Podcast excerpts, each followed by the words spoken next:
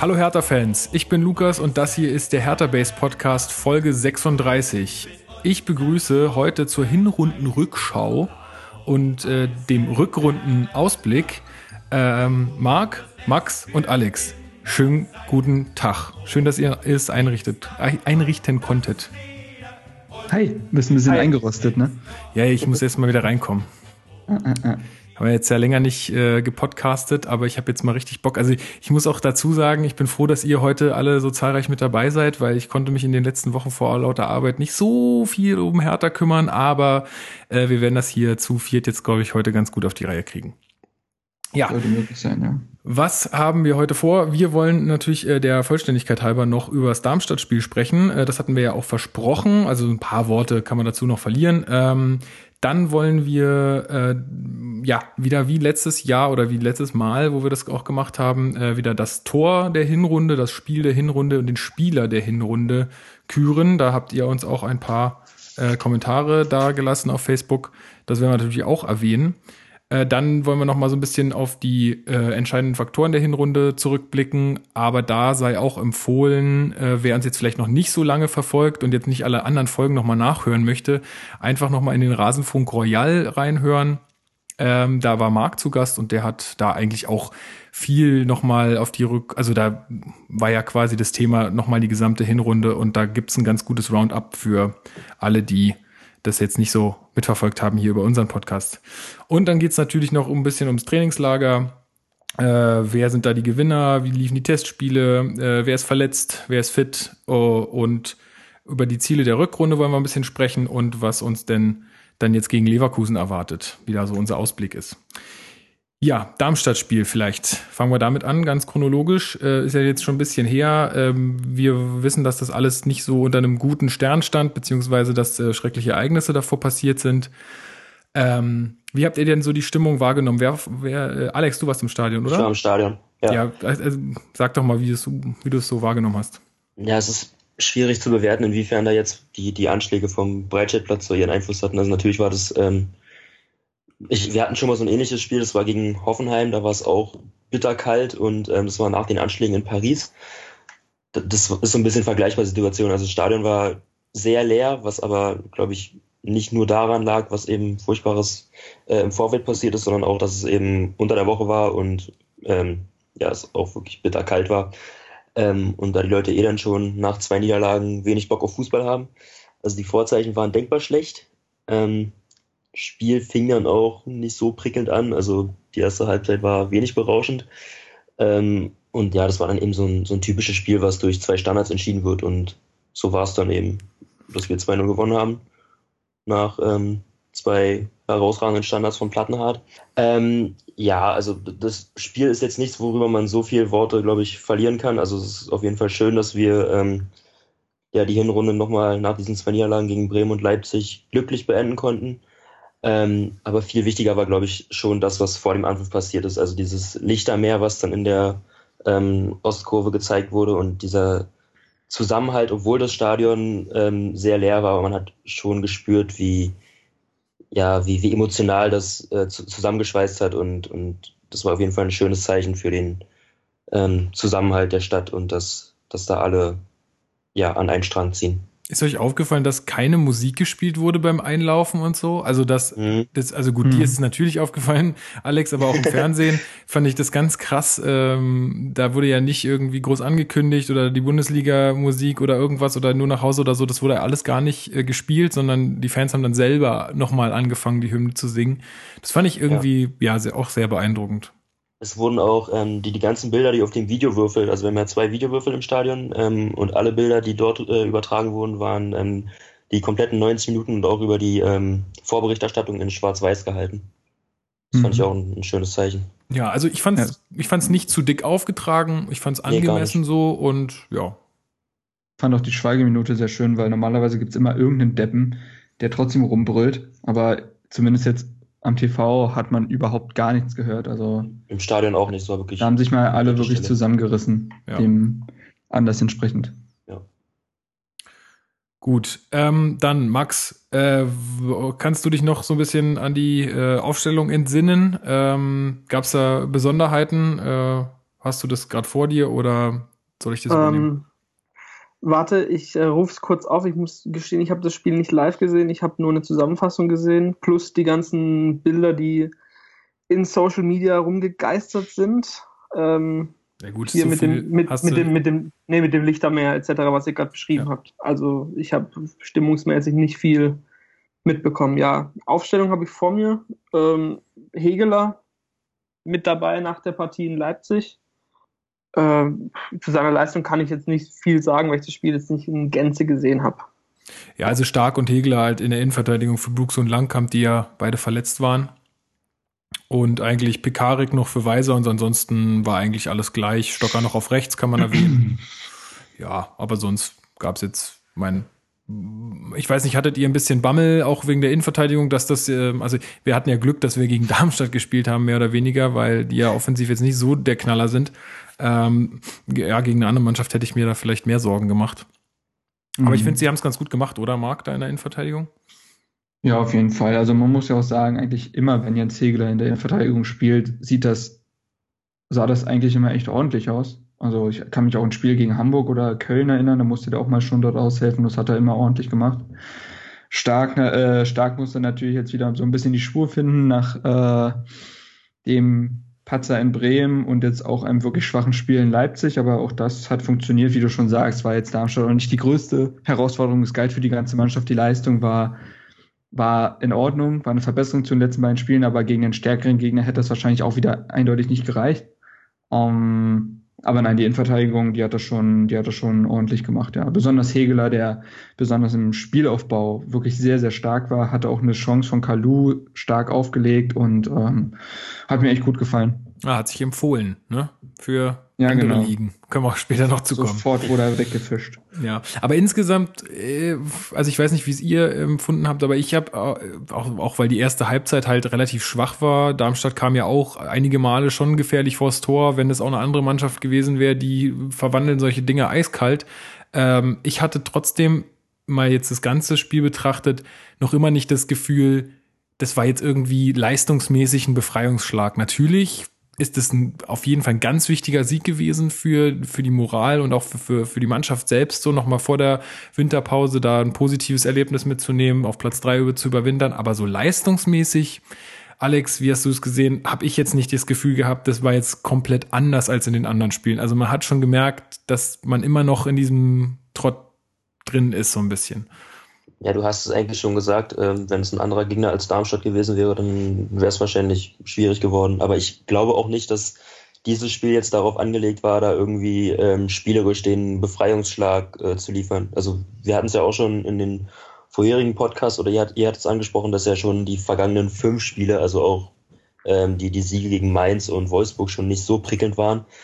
Und äh, ich glaube, da war es jetzt wirklich äh, das Hauptaugenmerk äh, darauf, dass wir da nochmal den Dreier holen, weil ähm, moralisch, wie du es ja auch schon angeschnitten hast, ist es im Hinblick auf die ähm, jetzige Vorbereitung auf die Rückrunde ganz, ganz wichtig, dass wir nicht mit ähm, drei Niederlagen in Folge in die Rückrunde gehen. Ja, vor allen Dingen Aber nicht klar, mit, da ja. Nicht mit einer Niederlage gegen den letzten dann noch. Also das wäre ja, dann genau. noch, noch doppelt schlimm irgendwie.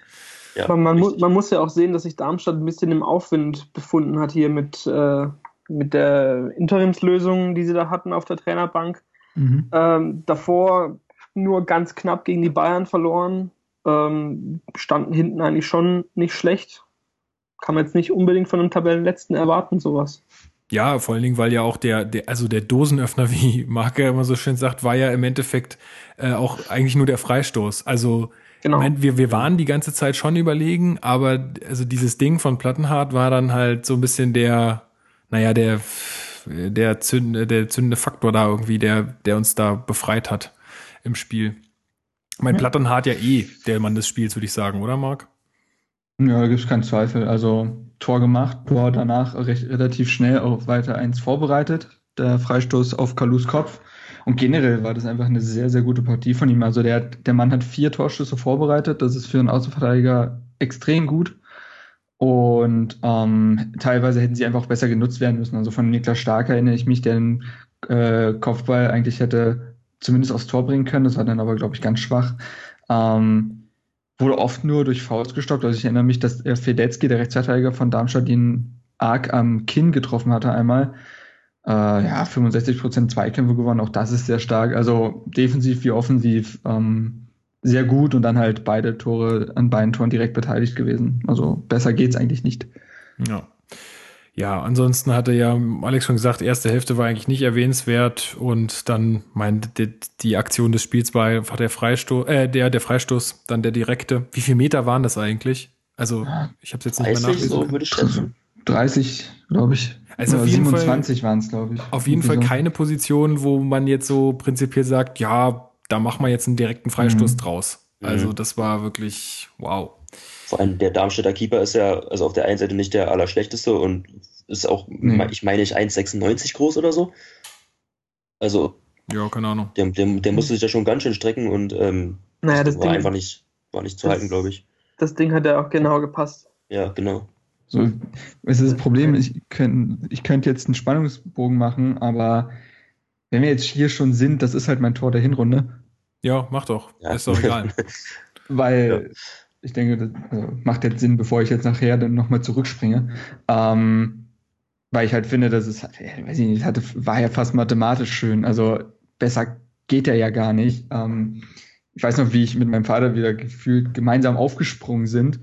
Äh, unglaubliches Ding. Also ähm, generell Plattenharz-Freistöße waren ja die Saison oftmals auch bei uns hier im Podcast ein Thema, dass die nicht mehr so gut kamen, aber halt das Ding und das jetzt auch vorher gegen Wolfsburg, äh, der hat dafür schon echt einen Fuß und das war, glaube ich, schon für mich das schönste Tor der Hinrunde. Also und halt auch wichtig, klar, aber vor allen Dingen schön. Ja, was ich vor allen Dingen bemerkenswert fand, danach hat er ja so, er hat sich ja so weggedreht und hat so im Stillen gejubelt irgendwie. Ich weiß ja, nicht, ja. ich weiß gar nicht, ob er so auch sich so auch gedacht hat, jetzt Gott sei Dank ist der reingegangen, weil er halt vielleicht auch gemerkt hat, dass das irgendwie alles nicht so läuft, wie sie sich das vorstellen oder dass es halt wirklich für ihn halt auch nochmal so ein bisschen Befreiungsschlag war. Äh, also das, äh, ich glaube, er hat ich auch gespürt, wie wichtig das war ich glaube tatsächlich, also ich will es nicht überinterpretieren, aber dadurch, dass Kalu auch nicht wirklich gejubelt hat, glaube ich, lag es tatsächlich daran, dass sie auch da nochmal ein Zeichen setzen mhm. wollten und jetzt einfach während das Kann durch diesen Anlass halt jetzt nicht frenetisch jubeln wollten. Also es war jeweils sehr verhalten. Ähm, ja. Mhm. Ja, kann natürlich nicht, auch sein. Ich bin mir nicht mal sicher, ob er gesehen hat, dass er so eingeschlagen hat, aber also er hat natürlich schon mitbekommen, dass er drin ist, aber wenn er gesehen hätte, dass das Ding oben wirklich gepasst hätte, hätte er schon einen anderen Jubel angesetzt. Mhm. Naja, also auf jeden Fall, ja, Top-Ding nochmal zum Schluss äh, des Jahres. Ja, dann steigen wir doch mal, lass uns, das, äh, lass uns doch mal auf die Hinrunde jetzt komplett zurückblicken. Ähm, und äh, wie wollen wir es machen? Wollen wir erst Tor, dann Spiel, dann Spieler? Oder habt ihr da irgendwie eine.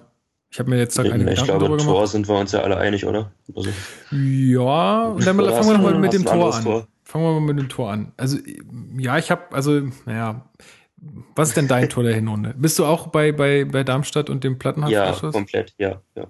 Okay. Und äh, Max, was bei dir? Ähm, mein Tor der Hinrunde war Valentin Stocker gegen Dortmund, muss mhm. ich sagen. Mhm. Weil das, das habe ich jetzt gar nicht mehr vor Augen. Das, das war das Hacken, die Hackenvorlage von Ibisevic. Genau, die Hackenvorlage. Ah, ja. Okay, vom stimmt. Ein Weiser hat eingeworfen und äh, Ibisevic hat ihn dann äh, mit der Hacke quasi in den 16er reingelegt und Stocker hätte, ja, ist auch ein bisschen so, spricht es für ihn. Äh, mhm. In den letzten Monaten oder Jahren hätte er wahrscheinlich diesen, dieses Tor nicht gemacht und hätte den Torhüter angeschossen. Ja, er legt ihn clever rechts vorbei, ne? Genau. Ja, ja stimmt. Das war einfach, recht. war einfach aus dem Nichts. Also ich habe das, das, Spiel gesehen und dachte mir so, okay, Tor, aber ich habe die Entstehung nicht mitbekommen, weil es so schnell ging. Hatten sich dann nicht die Dortmunder auch noch beschwert, dass irgendwie ein Foul vorangegangen sein sollte oder so? War das nicht, Weiß ich nicht so? Mehr. Hm, ich glaube, bei dem Tor war es nicht. Das war okay. ja, gut. Die beschweren sich ja eh immer. falsche, falsche Erinnerung. ähm, ja, also ich habe äh, wirklich noch zwei Tore und da kann ich mich wirklich schwer entscheiden. Ähm, aber ich glaube von der Wichtigkeit, also auch Valentin Stocker, aber allerdings gegen Schalke, ähm, wo er den Ball, und eigentlich das ist das äh, Starke an dem Tor, wie er den Ball da annimmt und mitnimmt zum 2 zu 0. Vorlage dann, von Weiser, ne? Genau. Auch sehr schön. Genau. Und, und dann, also in der Entstehung war das auch einfach schönes Tor. Ähm, Weiser mit einer butterweichen Flanke auf, auf Stocker, der nimmt ihn dann mit, so, mit der Brust an und so mit und dann im Fallen schießt er das Tor, äh, also dann in die rechte Ecke. Und äh, das war natürlich irgendwie auch total wichtig. Ich meine, Schalke zu der Zeit natürlich nicht so auf der Höhe wie jetzt vielleicht heute, aber dennoch muss man ja auch sagen, man als Hertha-Fan ist jetzt nicht so verwöhnt, wenn es um Schalke-Siege geht. Also wir haben wenig gegen Schalke gewonnen. Ich weiß gar nicht, wie der wie also wie lange davor wir gar nicht gegen Schalke gewonnen hatten. Hab ich schon doch, vergessen. das war ja schon Saison letzte Saison haben wir auch gewonnen. Davor ja. war es diese ganz schlimme Zeit mit gefühlt 20 Jahren, aber letzte Saison haben ja. wir ja auch gewonnen. Ja, auf jeden Fall hat mich das halt total gefreut, auch für Stocker gefreut. Und insofern fand ich das auch ein ganz, ganz wichtiges ähm, Tor und auch ein ganz schönes Tor. Und das zweite, was ich noch erwähnen wollen würde, wäre ähm, Alexander Esswein gegen Frankfurt. Ja, das war auch sehr, sehr ja. Das also ja. so von, von wirklich, von einem wirklich beschissenen Winkel auf der rechten Seite und dann hat der Ball so eine richtig geile Flugbahn ähm, ja. und geht dann ins lange Eck. Also wer sich daran noch erinnert, äh, denke ich, wird mir dabei pflichten, dass das auch echt ein toll rausgespieltes Tor war. Da hat's mich auch für S-Wein ziemlich gefreut. Das Spiel war ja eh irgendwie sein, sein Spiel. Erst hat er eins vorbereitet und dann eins gemacht. Ja. Äh, nach der Einwechslung. Und ja, das wäre noch auch so mein, mein zweiter Platz vielleicht. Mir fällt gerade tatsächlich doch noch eins ein. Ähm, das hatte aber leider null sportliche Relevanz. Und zwar das 1 zu 0 gegen Brøndby im Hinspiel von Vila Ibisevic. Ah ja. Dieser, dieser Fallrückzieher. Das war Tatsächlich, auch, stimmt, ja, ich komplett verdrängt. Von, von ja. Pekarik oder von Weiser, bin ich mir gar nicht sicher. Pekarik. Genau. Ja, also wunderschönes Ding, aber stimmt, hat ja am Ende leider nicht geholfen. Wir hatten einige stimmt, geile Tore. Also, ja, also ja, Weiser gegen Schalke war auch nicht schlecht. Ja, stimmt. Oder, ja, oder Stocker gegen, gegen St. Pauli, wo Weiser vorher Bubala äh, jegliche Beine abnimmt durch sein Dribbling. Das ist ähm, Wahnsinn. Es gibt, also es gibt einige, ähm, die man jetzt nennen könnte.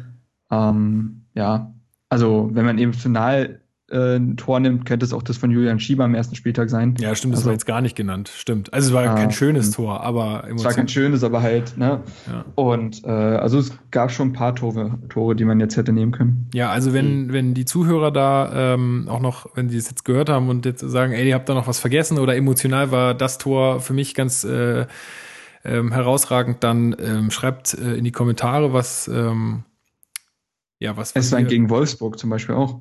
Also. Ja, stimmt. Auch, auch ein, Hammer. ein Weitschuss, genau. Also wenn ihr da was anderes habt noch als wir, dann ähm, schreibt es in die Kommentare, postet vielleicht gleich das YouTube-Video dazu. dann können sich alle nochmal angucken. Gut. Ähm, ja, dann würde ich äh, weitermachen fast mit dem Spieler der Hinrunde. Und da kann ich vielleicht mal einleitend äh, kurz noch äh, die, also bei Hertha hat ja auch auf seiner Webseite eine Abstimmung gehabt ähm, wer denn der Herr Tana der Hinrunde ist. Und da hat natürlich Rune Jahrstein mit 40 Prozent aller Stimmen äh, gewonnen. Und das ist mit deutlichem Abstand. Der Zweitplatzierte war dann Plattenhardt mit 25. Weiser danach mit 15, Ibisevic mit 7 und Stocker mit 3 und dann kamen nur noch so 2%, 1% und das war dann alles quasi hm. ja, ein großer Brei. Ja, Marc, willst du mal äh, anfangen? Vielleicht auch. Äh, ja, kann ich machen. Also an sich wäre es eigentlich, also das Problem ist, es wäre eigentlich weiser geworden, aber weiser musste ich dann noch einen Strich durch die Rechnung machen, weil er halt äh, jetzt so lange nicht mehr gespielt hat. Ähm, deswegen ist es für mich dann Niklas Stark. Ach, hör auf. ich wusste es, ich wusste es, wo du es gesagt hast, dass du den auch nimmst. Verdammte Axt. nee, das macht jetzt keinen Spaß gerade. ja, dann könnt ihr, könnt ihr jetzt, äh, vielleicht habt ihr ja zwei, okay. also ein paar andere Aspekte. Jetzt, dann müssen wir uns jetzt ergänzen, Max. Ja. Ähm, also Niklas Stark. Ähm, letztes Jahr schon wichtiger gewesen, als man es vielleicht vermutet hätte. Kam ja damals aus Nürnberg aus der zweiten Liga. Man dachte, ja, 20 Jahre jung, musste ein bisschen aufbauen, aber auch da war er schon wichtig. Ähm, dennoch hat noch so eine gewisse Präsenz oftmals gefehlt. Er war zwar da und hat seinen Job gut gemacht, aber ja, war okay. Und ich finde, genau diese Präsenz hat er halt in diesem Jahr erlangt. Ähm, egal ob jetzt Innenverteidigung oder defensives Mittelfeld, was er ja nahtlos, also äh, verlustfrei gleich spielen kann, ähm, finde ich, macht ihm mittlerweile eine unglaubliche Präsenz aus. Er traut sich spielerisch mehr. Er ähm, ist tatsächlich gar nicht mal so äh, wenig torgefährlich. Also gegen Köln hat er zum Beispiel auch den Siegtreffer erzielt. Ähm, scheint mit seinen 21 Jahren unglaublich ähm, mental schon reif zu sein und ist auch ein intelligenter Bursche und äh, übernimmt auch so eine gewisse Führungsrolle, glaube ich schon. Und dazu kommt halt auch, dass seine Leistungen im Durchschnitt einfach äh, besser geworden sind als im letzten Jahr. Ähm, ich erinnere mich an viele Spiele, wo Stark tatsächlich auch mal vorangegangen ist, was letztes Jahr gefehlt hatte. Zum Beispiel auch bei der Niederlage gegen Hoffenheim war er der Einzige, der sich wirklich aufgebäumt hat. Und ähm, diese Verbesserung finde ich tatsächlich stark, glaube ich, so neben Ibišević und Jahrstein der, der am meisten gespielt hat. Ähm, ich glaube, er hat eine Partie nicht gespielt gegen Hamburg, äh, gegen Freiburg am ersten Spieltag. Ansonsten hat er jede Partie, glaube ich, von Anfang an bestritten. Ähm, ganz, ganz wichtiger Spieler geworden und das gerade mal mit 21 Jahren. Genau, er hat sich brutal entwickelt in, den, in der relativ kurzen Zeit, die er jetzt da ist, körperlich ist ein richtiger Schrank geworden, finde ich. Also, also ankam, war natürlich, war natürlich auch schon groß. Äh, und schnell ist er auch noch dazu, ja. Macht kaum Fehler. Wahnsinn. Seine Interviews, menschlich ist er, glaube ich, auch eine Eins. Also ja. bei Hertha TV in Interviews kann man immer gut zuhören. Und ja, ich glaube, sein einziger Fehler war gegen Bremen. Ja, genau. In der Hinrunde. Also ich habe es jetzt hier auch gerade nochmal vor mir. Spielminuten 1331 ähm, auf dem zweiten Platz nach Rune Jahrstein, der mit 1440. Äh, also sogar vor Ibišević, unserem Kapitän. Also ja. ist schon, ist schon eine Marke. Ja. Genau. Ja. Wollt ihr noch was dazu sagen? Nö, ansonsten, es gibt jetzt nur gerade, da können wir nachher noch da vielleicht zu kommen, jetzt gibt es irgend so ein Gerücht, dass der BVB wohl an ihm interessiert ja. wäre. Im, ähm, im Sommer gab es ja tatsächlich ein 8 Millionen Angebot vom HSV für ihn. Ähm, aber auch da jetzt ganz kurz, um das nur kurz abzuhandeln, äh, es ist einfach nur so, dass sich ein BVB-Scout bei Hertha angemeldet hat. Das ist gang und gäbe, dass sich die äh, Scouts von einem Verein halt anmelden und äh, dann gucken die dazu. Und dann hat die Bild nur gesagt, dass Stark ja durchaus jemand sein könnte, weil es noch Probleme in der Verlängerung gibt, seit Hummels nicht mehr da ist. Und schon greift es jedes Medium auf und sagt, äh, Dortmund hat stark im Visier. Also alle mal runterkommen. Ich glaube, der wird auch seinen Vertrag verlängern, so wie er jetzt auch gesagt hat, dass das Vertrauen zu ihm, er, er findet es gerade überragend und steht nach Verlängerung offen. Also sein Vertrag geht ja, glaube ich, bis 2019. Ähm, ich glaube, an dem werden wir noch, werden wir noch ein bisschen Spaß haben. Ja, ich, und ich glaube auch ganz ehrlich, Berlin ist jetzt aktuell für ihn auch einfach mal die bessere Adresse, weil da ist, also in Berlin ist jetzt gerade nicht so der heftige Druck da wie in Dortmund. Mhm. In Dortmund mhm. würde er wahrscheinlich auch nicht so viel spielen erstmal oder ja generell einfach nicht so viel spielen wie bei uns. Dann, Alter, und jetzt mal, jetzt mal privat auch gesehen, was ist denn in Dortmund? Also da ist ja nichts. Äh, das ist ich, ja für Aubameyang egal. Ja, so natürlich, aber ja. aber äh, für Niklas Stark, ich, ich meine, ich glaube, so privat überlegen die sich das schon. Äh, ja, ich meine, die wollen ja auch leben. Ja, die haben ja auch irgendwie Zeiten zwischen den Trainings und nicht zu knapp. Also, ja, gut, aber ich glaube, wenn Dortmund anruft, dann äh, ist das egal. Aber ich glaube nicht. Ich glaube, würde ich jetzt nicht so pauschal sagen, dass dann jeder ähm, sagt, ja, ich will da jetzt hin. Glaube ich jetzt. Aber so oder so, glaube ich, können wir das Gerücht einfach in die Tonne werfen, dass es halt wieder, ja. das halt ja irgendwie ist, Winter füllen. Es wäre ja auch fahrlässig für Vereine wie Dortmund oder Bayern oder Schalke, was auch immer, wenn sie Niklas Stark nicht auf dem Zettel hätten. Das ja. stimmt wieder. Das ist also, halt der andere Punkt, genau. Ich glaube, jeder Verein würde sagen, ja, Niklas Stark, ein toller Spieler, hätten wir, würden wir gern bei uns sehen, aber ob das jetzt nun wirkliches Interesse ist oder nicht. Ja, es überrascht mich jetzt nicht, dass diese Gerüchte aufkommen. Ja. Ja. Das ist richtig. Ja, vielleicht mache ich dann einfach mal weiter, Alex, bevor du dann den grünen Abschluss setzen darfst. Ähm, ja, ja. Bei mir war es halt auch so die Entscheidung zwischen äh, Weiser und Jahrstein. Jahrstein, gut, das ist, ist uns, glaube ich, allen klar, hat, hat ja auch äh, die Fanbase so äh, entschieden, ähm, dann auf der auf der Hertha-Seite. Ich würde gerne trotzdem Weiser als als Spieler der Hinrunde nehmen. Mann, äh, Lukas. Jetzt soll, was soll ich machen? Wir hätten das doch absprechen sollen am Anfang. Ja gut, dann ergänzen wir uns hier beide. Wie, jetzt warte, warte, warte. Keiner hat Alagui genommen? Äh, nein. Und warum Johann? Wir wollen ein Expertenpodcast sein, weißt du, komm. Ähm, also ich, weil, weil, weil du vorhin gesagt hast, Marc, dass er gar nicht gespielt hat jetzt. Ich finde auch da, aber genau deshalb würde ich ihn vielleicht auch nehmen, weil da mhm. halt auch nochmal so ein bisschen sein Wert ähm, absolut, absolut gezeigt wurde. Ja, also wir hatten es echt schwierig in den in den Spielen, wo er gefehlt hat, auch gerade was was die kreative ähm, Abteilung angeht. Ist Weiser für uns einfach ganz, ganz wichtig. Und auch was, was wir jetzt auch vorhin bei den Toren schon angesprochen hatten, seine Vorlagen, seine Dribblings, das ist einfach was, was, äh, ja, was momentan dann auch den Unterschied ausmachen kann. Und genau deshalb ist er für mich auch der Spieler der Hinrunde. Mhm. mhm. Alex. Ähm, es ist genau meine gleiche Argumentation. Also ich finde, man hat gerade eben in den Spielen, wo er nicht da war, gemerkt, was für einen äh, brutalen Wert er für die Mannschaft hat gerade gegen Leipzig war das eklatant. Also ähm, das Spiel war ja anscheinend von Anfang an darauf ausgelegt, dass wir Leipzig den Ball überlassen. Und ähm, dann hattest du irgendwie den Eindruck, dass Mitchell Weiser der, der Einzige ist, der irgendwie da so einen spielerischen Hauch mit reinbringen kann. Und es war ja wann in die ersten zehn Minuten, wo er gespielt hat. Ich glaube, in der elf Minute wurde er ausgewechselt. Ja. Und das, das hast du halt äh, augenblicklich gemerkt, dass er, dass er weg war. Und ähm, ich, ich finde sowieso, auch moralisch äh, fand ich wieder wahnsinnig oder war ich wieder total positiv und überrascht.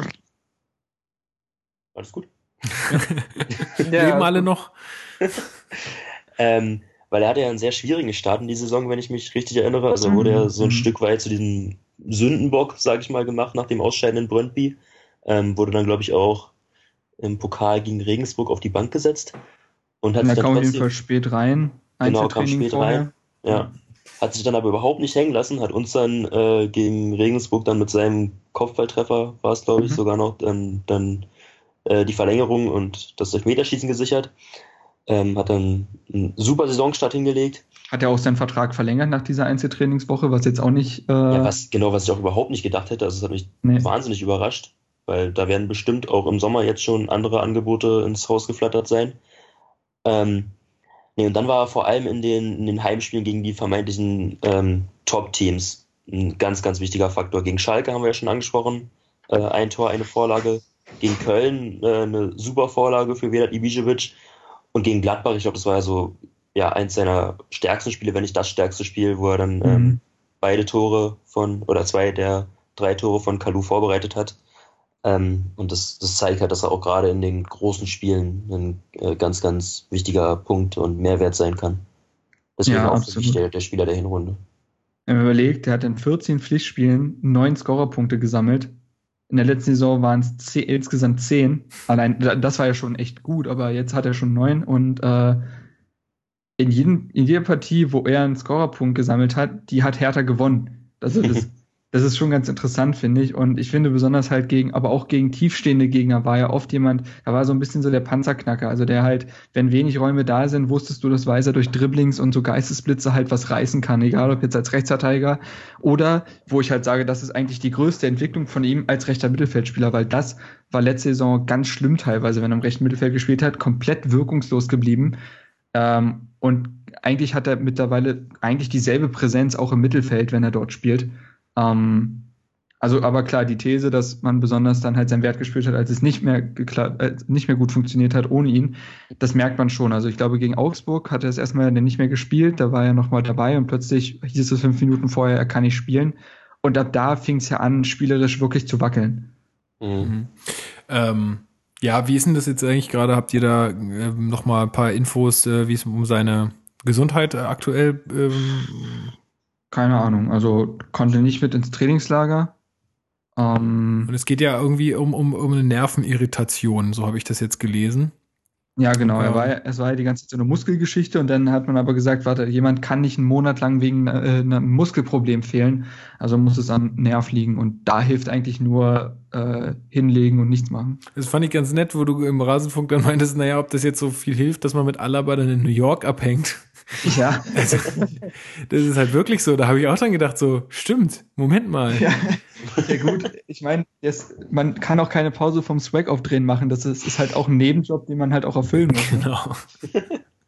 Ja, aber also keine Ahnung, ja, ob das dann so wirklich, äh, ich meine, gut, die werden wahrscheinlich auch erste Klasse fliegen, da ist das jetzt im Flugzeug, setzen die ja auch relativ. Ähm, also Weiser weiß ja, dass das äh, auch von Hertha beobachtet wird und dementsprechend wird er das abgesprochen haben. Ja. Also der wird da nicht äh, wie Sinan Kurt damals äh, bei Bayern in, einfach in den Hubschrauber steigen und los geht's, ohne ja, wahrscheinlich, Bescheid zu sagen. Wahrscheinlich ist es jetzt auch gar nicht mal so wirklich äh, zuträglich, wenn du jetzt das einfach komplett, komplett stilllegst. Ähm, also das hat man ja, ja vor, äh, weiß ich nicht wie viele Jahren so gemacht, dass man einfach alles ruhig gestellt hat. Aber ich glaube, heutzutage ist es auch vielleicht auch besser, dass einfach eine normale Belastung da ist und jetzt keine, ja. keine Überbelastung, so wie beim Sport dann.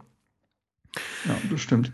Gut, na. Tatsächlich ist es ein bisschen, ein bisschen bitter, dass keiner halt weder Ibišević nennt, ne? Also, der hat, ja. Eigentlich hätte das ja verdient. ja, das, das fand ich auch ganz interessant. Also nochmal kurz zu, zu, den, zu den Prozentzahlen, die jetzt die gesamte Fangemeinde da ähm, äh, quasi aufgerufen hat. Ich finde es krass, dass Plattenhardt vor Weiser steht. Also Plattenhardt mit 25 Prozent und mhm, Weiser ja. mit 15. Vielleicht hat da auch noch mal so dieses letzte Spiel in Darmstadt, also, dass da so ein bisschen die Wahrnehmung ein bisschen verzerrt waren. Dass, ja, dass ja. man ihn da halt einfach als besser wahrgenommen hat. Äh, also aber Plattenhardt so, war ja anfangs gar nicht so gut, muss man tatsächlich ja sagen. Der hat sich ja in der Saison echt gesteigert. Deswegen glaube ich auch, dass es halt dann so eine Abstimmung halt beeinflusst. Aber so die ersten Spiele war ja in Ordnung, aber das war halt noch nicht der Plattenhardt teilweise, ähm, wie wir ihn oft haben, wenn er halt wirklich auch als Linksverteidiger Spiele mitentscheidet. Ähm, das hat ja oftmals schon gefehlt, muss ich sagen. Also ja. äh, kann ich jetzt auch nicht ganz nachvollziehen. Ja, vor ähm, allem die, die Flanken, Alex, ne? Die Flanken. Ja, ich, ja, ja. Ich, ich wollte jetzt nicht in, in, die, in die Lobhudelei rein, rein äh, grätschen. Ja, aber ich kann wenn, man, ja seine, wenn, man, wenn, man, so, seine, ja. wenn man die direkten Freistöße so sieht, dann fragt man sich halt wirklich, warum kann, können die Flanken nicht mal so präzise kommen? Also was der da teilweise von der linken Seite äh, in den Strafraum bringt, ist ja gewöhnungsbedürftig. Absolut, aber teilweise muss man auch sagen, dass er wirklich Pech hatte. Ich erinnere mich zum Beispiel an, äh, da haben wir 2 zu 0 gegen HSV schon geführt und kurz vor Schluss bringen Plattenhardt eine wirklich exzellente Hereingabe rein und Ibišević verstolpert den in einer mhm. Weise, wo man, dass man selten sieht und das wäre eigentlich das Tor gewesen. Also manchmal wurde es auch nicht so verwertet, ähm, wie man es vielleicht haben wollte. Aber klar, äh, die Flanken hatten eine größere Streuung als letzte Saison. Ähm, aber ich kann ja ganz kurz, ich habe ja mir die Mühe gemacht und mal die Durchschnittsnoten meiner Einzelkritiken zusammengerechnet. Mhm. Wir müssen ja nun echt nicht jeden durchgehen, aber zumindest die Spieler, die wir gerade genannt haben, wäre vielleicht ganz interessant. Mhm. Ähm, dazu muss man sagen, also meine Rechnung funktioniert halt so, ich vergebe ja immer, also quasi Spektrum ist ja eins bis sechs und das sind die Schulnoten mit fünf plus, fünf, fünf minus so. Und äh, dementsprechend ist dann eine 1,25 eine 1 minus und eine 1,75 ist eine 2 plus. So einfach nur die Denke. Ja. Mhm. Ähm, also Jahrstein hat mit Abstand den besten Schnitt mit 2,05. Das, das, ist, ist ja extrem gut. Ja. Das aber, also dann, dann ist das eine 2 dann, ne? Also es gibt niemanden, der eine 1, hat quasi. Na gut, das wäre ja auch ein bisschen. Ja, das, das wäre ja Weltklasse. Ja. ja. ja. Ähm, nee, also Stehen immerhin auf Platz 3. Also 2,05 genau. ist dann halt, äh, ja, genau. Okay. Ähm, Niklas Stark hat eine 2,75. Mhm. Ähm, das ist einfach, ich glaube, also tatsächlich muss man sagen, er hat eigentlich durchweg gute Noten, aber tatsächlich die Spiele gegen Bremen und Leipzig sind da echt ein Dorn drin, sonst hätte, hätte der auch eine 2. Mhm. Ähm, das hat das einfach ein bisschen heruntergezogen. Weiser hat eine 2,3, das ist auch extrem gut. Ähm, hatte aber halt auch nur 12 Einsätze dann, beziehungsweise ich musste noch weniger werten, weil teilweise, also Einsätze sind 12, aber Spiele, die ich werten konnte, weil er über 20 Minuten gespielt hat, sind dann nochmal weniger teilweise. Ähm, wen haben wir dann da? Ganz kurz, zählen da die Pokalspiele mit rein? Nein, nur okay. Ligaspiele, weil da habe ich ja nur Einzelkritiken geschrieben. Ja, okay. Plattenhardt äh, hat eine 2,67. Mhm. Ähm, wen hatten wir noch? Ibišević mhm. hat eine 2,5 glatt. Mhm. Ähm, ja, der schlechteste von den Spielern, die jetzt quasi auch wirklich häufiger gespielt haben, ähm, also Schieber hat eine 3,4, Darida hat eine 3,2 mm, und Pekarik hat eine 3,1. Ansonsten, ja gut, Allen hat eine 3,9, aber das ist halt auch ein bisschen schwierig dann mit dem paar Einsätzen. Ähm, ansonsten bewegen die sich so zwischen 2,5 und 3,0, wenn man so will, alle so. Das ist ja, ja prinzipiell alles nicht schlecht. Nee. Also, nee. ich finde das äh, im Gegensatz zu irgendwelchen Kickernoten äh, ziemlich gut. Ja, das ist halt immer die Frage, wie viel quasi, also ich versuche das ja immer so objektiv wie möglich zu halten, wie viel Fanbrille dabei ist, kann ich aber nicht sagen, aber oft muss man auch sagen, finde ich, wenn man halt auf Sportbild oder Kicker oder so guckt, die Noten sich anguckt, finde ich, ist das oftmals völlig daneben. Ähm, ja, also. Ja, die können, die können halt auch nicht so viel äh, mit einfließen lassen, was du jetzt so, also vielleicht, nee, weißt du, die, du, du machst dir halt noch ein bisschen weit, weitläufiger Gedanken, warum ist, äh, hat er jetzt vielleicht so, äh, ja, warum hat er jetzt vielleicht so schlecht gespielt oder so? Du lässt da vielleicht noch ein bisschen mehr einfließen als die. Also die müssen das ja für ja, eine ja Reihe der Spieler machen. Und, und, für die ist der Prozess ja auch ein ganz anderer. Bei den Redakteuren, die müssen das Montag früh ist das draußen so. Mhm. Da kannst du jetzt wahrscheinlich, kannst du ja auch nicht so viel Zeit nehmen, wie ich das teilweise mache. Ja. Ähm, ja. ja. Vielleicht Aber, ganz, äh, ja. Ja, aber ich finde also das mit Ibisevic finde ich wirklich auch ähm, krass, dass wir den jetzt nicht genannt haben, weil im Endeffekt war der ja unser wichtigster Scorer der kompletten Hinrunde. Also ohne ihn mhm. mit acht Toren, glaube ich, hat er geschossen. Äh, acht Tore, drei Vorlagen. Ja, wär, wären wir ja total verloren gewesen im Endeffekt. Ich meine, klar ist ja immer so die Frage, wie wird so jemand gefüttert, aber da waren ja auch Tore dabei. Also wenn das, wenn du das in einem Schieber vor die Füße gelegt hättest, der hätte den dann vielleicht nicht reingemacht. Also ich denke da jetzt vor allen Dingen an dieses Tor mit links, glaube ich, wo er den so ja, so, wo er dem noch so einen, einen Schubs gibt, so den so reinschnippelt kurz, also direkt vom Tor. Ich weiß jetzt gar nicht mehr, gegen wen das war. Ach, das war auch ein 2 zu 0, wo gerade seine Tochter geboren war. Das war ah, Hamburg. Hamburg. Sie, genau, wo sie dann da Ach so, diesen, die, ach so das war die Vorlage von Weiser und er ja, ja, ja. Doch, genau. Also solche Tore, die macht halt auch nicht jeder, sondern da ist er dann einfach mit seiner Erfahrung. vor allen Dingen, wenn man überlegt, was seine neue Rolle im Verein ist, ne, als Kapitän, das mhm. war ja schon ein großes Ding in der Vorbereitung. Äh, nach den Brentby-Spielen hat man sich ja dafür entschieden, dann Ibišević als Kapitän zu nehmen und Lustberger damit abzulösen. Ähm, ja, vielleicht kann man da halt, einen Sonderpreis ja. vergeben sozusagen oder, oder mal, oder mal äh, analysieren. Hat er seine Aufgabe als Kapitän gut gemacht? Ich würde sagen, ja. Ja, ja. ja, also er ist halt ein weitaus präsenterer Kapitän auf dem Feld als Lustenberger. Das ist einfach eine Typfrage. Andererseits kann man auch sagen, dass es ihn durchaus gebremst hat in seiner, ähm, in seiner mh, hm, aufbrausenden Art. Er ist nur einmal vom Platz geflogen. Ja, aber das ist ja, aber das ist ja nichts Negatives, jetzt, oder? Also ich finde das, aber das war jetzt positiv. auch nicht, also diese, dieser Platzverweis der war jetzt auch nicht halt so, so ein Schalke-Platz weiß, sondern war ein bisschen übermotiviert, kriege gelb-rote, fehlt ein Spiel, gut ist, das passiert jedem. Das kannst du nicht unter diesem Vedator-Stempel irgendwie abstempeln und ähm, ja. äh, generell, glaube ich, hat der Mannschaft und ihm persönlich geholfen, diese neue Rolle. Ja. Also, weil du, da hattest das jetzt gerade gesagt, seine aufbrausende Art fehlt. Also ich finde das ja überhaupt nicht nee, negativ. Nee, die fehlt nicht. Sie ist, sie ist bloß jetzt in einem Rahmen, wo sie der Mannschaft halt hilft und nicht unbedingt, wo er Max Meyer äh, ja. Knöchel blutig grätscht. So.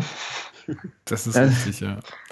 Es hat, einen, es hat einen gesunden Rahmen gefunden. Und ja, dazu halt noch sein verlängerter Vertrag ist 2019, was ja auch eine Hängepartie drohte zu werden. Ähm, ja, und da verzichtet er ja auch eindeutig auf Hertha, äh, auf, auf Hertha, auf Geld für Hertha, so rum. ähm, also der wird jetzt nicht mehr das verdienen, was er in der Stuttgart-Zeit verdient hat. Und das spricht ja auch für ihn. Gut, vielleicht hat er sich was zurückgelegt. Hoffen wir es mal. Ja, ich denke mal. Ähm, ein Spieler, also weil, weil ich das auch noch ganz, also weil das der letzte Spieler quasi war in dieser Aufstellung von, von, von Hertha BSC.de, äh, Stocker mit drei Prozent über allen anderen mit zwei oder einem Prozent, finde ich, ist auch noch mal so ein kleines, so ein anerkennendes, erhebt sich doch noch mal mehr aus der Masse äh, heraus als andere, weil ja, ja, schon echt viele in der letzten Saison Stocker so, boah, ja, der kriegt nichts mehr auf die Reihe, der lässt sich so hängen und so, das fand ich, fand ich jetzt in der Hinrunde gar nicht so. Also er hat ja auch oft, wirklich oft gespielt und ich hatte auch äh, voll oft ähm, so das Gefühl, ein gutes Gefühl auch dabei. Also ich hätte ihn auch selber voll oft aufgestellt. Er hat ja auch äh, wichtige Tore geschossen, hat man ja vorhin schon drüber gesprochen. Mhm. Ähm, Alex, wie hast, wie hast du den Stocker äh, gesehen, diese Hinrunde? Doch schon deutlich besser als letztes Jahr. Ja, total. Ähm, wir haben ja nach der letzten Saison ähm, unseren, unseren Fazit-Podcast gehabt und da hatten wir auch dann drüber gesprochen, dass vielleicht so dieser letzte Einsatz, den er gegen Mainz hatte, wo er ein gutes Spiel gemacht hat, aber ihm auch so wieder ein bisschen das Fortune gefehlt hat, vielleicht so ein ausschlaggebender Punkt sein könnte, dass es jetzt in dieser Saison halt läuft und ähm, ja, so war es dann halt auch Gott sei Dank. Also hatte zwischendurch, ähm, wenn ich so an die Spiele gegen Dortmund denke und Pokal gegen St. Pauli und so weiter, eine sehr starke Phase gehabt. Ähm, und ich glaube, was ihm auch hilft, also es gibt ja immer so, so Spieler, die haben einfach einen, da kann man es so wirklich erklären, aber die haben einen Kredit bei den Fans. Also ich denke da zum Beispiel an Ronny zurück. Ähm, da müssen die nicht mal Leistung bringen und die sind trotzdem unheimlich beliebt und ich glaube, bei Stocker ist das auch so. Also auch wenn in der letzten Saison, wie du es ja gesagt hast, Leute dann ja zu Recht gestöhnt haben, weil von ihm halt weniger kam, als, als er es äh, zu leisten imstande ist, war er trotzdem noch sehr beliebt und ähm, ich glaube, das braucht er auch. Also diese Zustimmung von den Fans und dann eben das Vertrauen von Dade, was dann jetzt wieder dazu kam, ähm, mhm. dass er ihn dann, obwohl er lange gesperrt war, würfel jetzt gerade was durcheinander? Doch, genau, stimmt. Nach dem Spiel gegen Dortmund hat er, glaube ich, drei Spiele pausieren müssen wegen der roten Karte. Und wurde Hat dann er halt aber zwischendurch äh, gegen St. Pauli gespielt. Genau, das meine ich ja. Und wurde dann aber trotzdem im Pokal gegen St. Mhm. Pauli äh, reingeworfen, obwohl er eben eine Sperre absitzen musste. Ja. Also dass dann halt auch ganz klar gesagt wurde, dass Stocker eben nicht aus dem Rhythmus rauskommen soll und dass man ihm auch zeigt, dass er nach dieser abgesessenen Sperre dann wieder ein wichtiger äh, Faktor für die Mannschaft sein kann. Und sowas ja. ähm, braucht Stocker wahrscheinlich mehr als ein, ein Großteil anderer Spieler. Ja. Das stimmt. Also wenn man überlegt, zehn Ligaspiele gemacht, vier äh, Torbeteiligung, also fast jedes zweite Spiel war an einem Tor beteiligt. Das ist schon echt ordentlich. Ähm, und dann ja noch sein Tor gegen St. Pauli, wie du gesagt hast. Ähm, generell ist es ja so eine Entwicklung, muss man sagen. Was Hertha vielleicht dieses Jahr halt stärker macht, ist, dass halt Spieler aus der zweiten Reihe plötzlich wieder Leistung zeigen und so ein Konkurrenzkampf entsteht. Also wo waren Schieber? Gut, der war auch letzte Saison verletzungsgeplagt. Wo waren Schieber und Stocker letztes Jahr? Die haben ja keinen Druck gemacht, sodass immer dieselbe Elf gespielt hat und jetzt hat einen, hat einen Darida zum Beispiel sehr lange gefehlt und der Königstransfer Duda keine Minute gespielt und trotzdem konnten wir das halt durch einen Stocker halt ausgleichen. Und das ist, glaube ich, schon so eine Stärke diese Saison. Ähm, ja, auf jeden Fall. Stocker übrigens mit äh, Durchschnittsnote 2,8. Mhm. Dieselbe Quote wie Kalu und äh, leicht schlechter als Lustenberger und äh, Schelbrett. Ja. Okay. Ja, sonst noch irgendwas zu irgendwelchen Spielern? Ansonsten würde ich mal einfach zum Spiel der Hinrunde kommen. Äh, Max, du darfst anfangen, damit die hier nicht irgendwie genau jetzt genau jetzt fange ich mal an. Ähm, mein Spiel der Hinrunde war jetzt äh, zum Anschauen kein schönes, aber das hat für mich so eine persönliche Geschichte eher. Das war das Spiel Wolfs in Wolfsburg, das gedrehte Spiel, das 3-2. Ähm, ich habe das Spiel leider nicht live gesehen, ich habe es im Radio gehört. Das ist auch cool. Genau, bin mit meinem Kollegen nach Österreich gefahren zum Arbeiten, ähm, musste dann tanken unterwegs, ähm, habe während dem Tankvorgang und dem Bezahlvorgang drei Tore verpasst. ähm, sind, sind dann angekommen, ähm, haben uns eingerichtet, dann war Halbzeit, ähm, sind dann runter in den Presseraum und dann äh, ging das Internet natürlich in Österreich nicht. Mhm. Nur im Presseraum ging es, also da hat man, da hatte man WLAN, ja. Und dann Sky, äh, Sky Go rein und äh, meine Fußball-App Flashscore hat mir das 3 zu 2 leider vorweg weggeschnappt, ah. Herr Puschner. Ah. Aber war trotzdem sehr, sehr emotional und geil. Ja, also das war für mich, für mich war es auch ziemlich, also so von, von der Emotionalität her auch ziemlich krass, weil also mein Vater und mein Bruder sind mit hinge also hingefahren und als dann das 1 zu 0 fiel, dachte ich schon so, oh Gott, die Armen, ja, da haben sie sich jetzt da nach Wolfsburg äh, begeben und dann geht es schon wieder so los und es ist alles irgendwie Mist. Äh, und dann aber am Ende so ein Spiel gesehen zu haben, live noch, das ist ja der absolute Wahnsinn. Also da war für mich ja alles drin, was irgendwie äh, ja, ein Fußballspiel braucht. Ja, äh, irgendwie, also ich fand es auch überragend, das Spiel. Ähm, auch wie, wie, wie du schon sagtest, jetzt nicht wirklich hübsch, aber auf jeden Fall emotional eines genau. der krassesten so diese Saison, ja. Ja. Ja, also ich hatte nicht so ein, so ein ganz ähm, spektakuläres Erlebnis wie Max, aber also ich konnte das Spiel auch nicht sehen.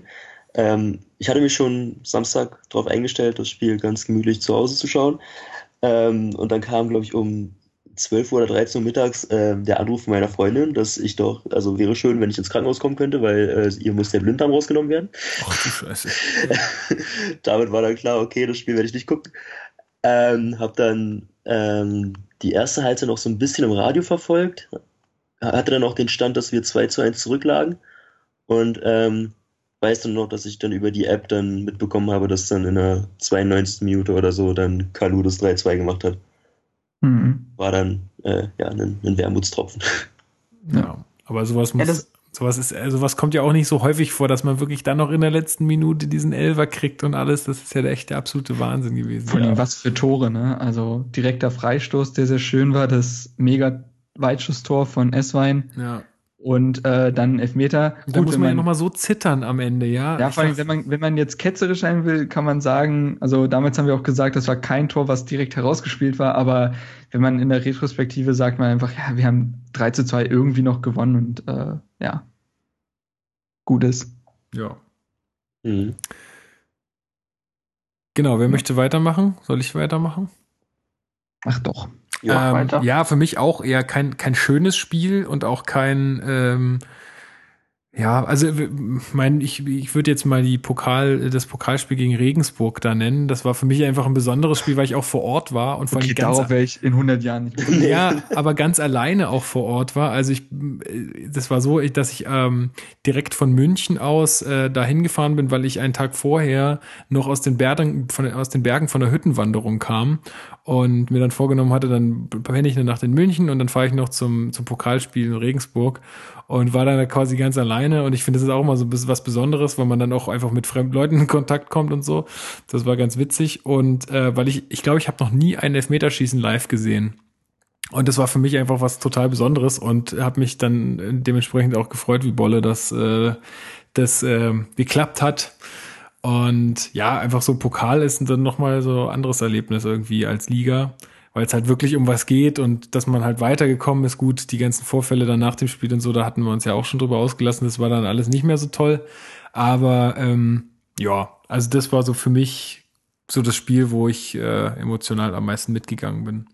Ja, zu schauen muss es geil sein. So kurz vor Schluss, der eingewechselte Weiser macht das Ding noch irgendwie nach einer ja, Ecke. Genau. Und dann also das ist so halt der Wahnsinn gewesen, ja. Und dann und halt dann noch so ein sauberes, äh, aber so ein sauberes Elfmeterschießen. Ja äh, wo ja keiner verfehlt hat. Übrigens in den beiden Testspielen haben wir auch Elfmeterschießen gehabt und da hat wieder keiner verfehlt. Also im Pokalspiel gegen Dortmund, falls es zum Elfmeterschießen kommt, easy. Wir müssen easy. das 0-0 nur halten. Oder Richtig, ganz genau. So. Und jetzt haben, haben wir Hegeler nicht mehr. Ah, haben wir nicht sogar ein Elfmeterschießen äh, stattfinden lassen, obwohl wir 1-0 gewonnen haben in dem einen Testspiel? Ich meine, das ja, gelesen zu haben, dass wir dann trotz des Sieges dann noch ein Elfmeterschießen danach gemacht haben. Im letzten, meine ich, gegen ja. Dense oder so hieß der ja, Verein. Ja, genau. Ich weiß nicht, ja, nee, um, Poblense. Ja. Ich. Sag ich doch. Ja. Äh, ich hab's ja. anders verstanden, sorry. Nein, ich hab's auch nicht gesagt. Ist, jetzt ist der Witz kaputt. Gut, oh, scheiße. Mann. Jetzt hat er zu lang gedauert. Sorry. Äh, ja, gut. Ja, wir möchten weitermachen. Alex? Ja, ähm, kann ich machen. Ähm, hatten wir schon am Anfang drüber gesprochen. Für mich ist es das Spiel gegen Darmstadt. Ähm, ich probiere jetzt mal nicht zu wiederholen, was wir schon gesagt haben. Also zum Spiel ist ja eigentlich alles so weit geklärt.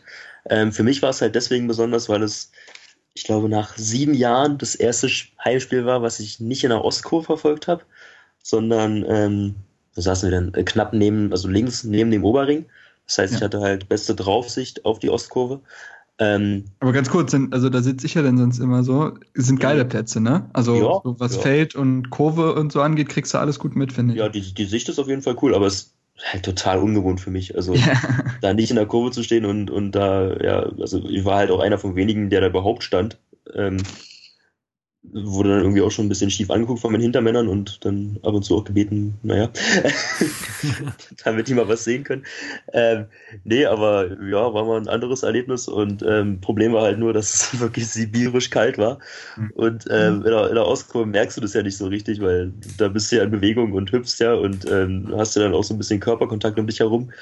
Oh. Ja, das, das war halt da jetzt nicht der Fall und dann bei irgendwie gefühlt minus 15 Grad, ähm, ja, und in einem Spiel, was jetzt auch nicht wirklich erwärmend war, ja, kann man sich Schöneres vorstellen. Ähm, umso schöner, dass wir dann trotzdem gewonnen haben und ähm, ja, alles so, gegen, so ganz genau so ging es mir gegen Mainz. War auch ein Dreckspiel eigentlich und es war an, unglaublich kalt, da waren ja auch nur 37.000 oder so da. Gegen mich, ja. also kann ich ganz genau, ganz, ganz genau nachfühlen, war mhm. genauso schlimm. Ja. ja. Na gut, dann mache ich mal weiter, ne? Also ich habe jetzt so ein bisschen gecheatet. Ich habe zwei Spiele.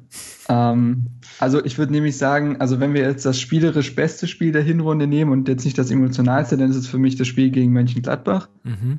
Mhm. Ähm, weil ich finde, dass das unsere beste Saisonleistung war. Ähm, muss es ja jetzt nicht mehr aufdröseln, aber ich finde, was wir da teilweise gemacht haben, natürlich war es begünstigt durch einen Platzverweis oder ähnliches, aber ich finde schon, dass es teilweise so ein, fast so ein Klassenunterschied war, was halt Pekarik und Weiser zum Beispiel auf ihrer Seite zu, zu zweit gegen oft vier Leute gemacht haben, war unglaublich. Wir haben das Spiel fast immer in der gegnerischen Hälfte gehalten ähm, und hochverdient 3 zu 0 gewonnen. Also für mich war das, äh, ich war da ja auch im Stadion, ich muss sagen, atemberaubend gut.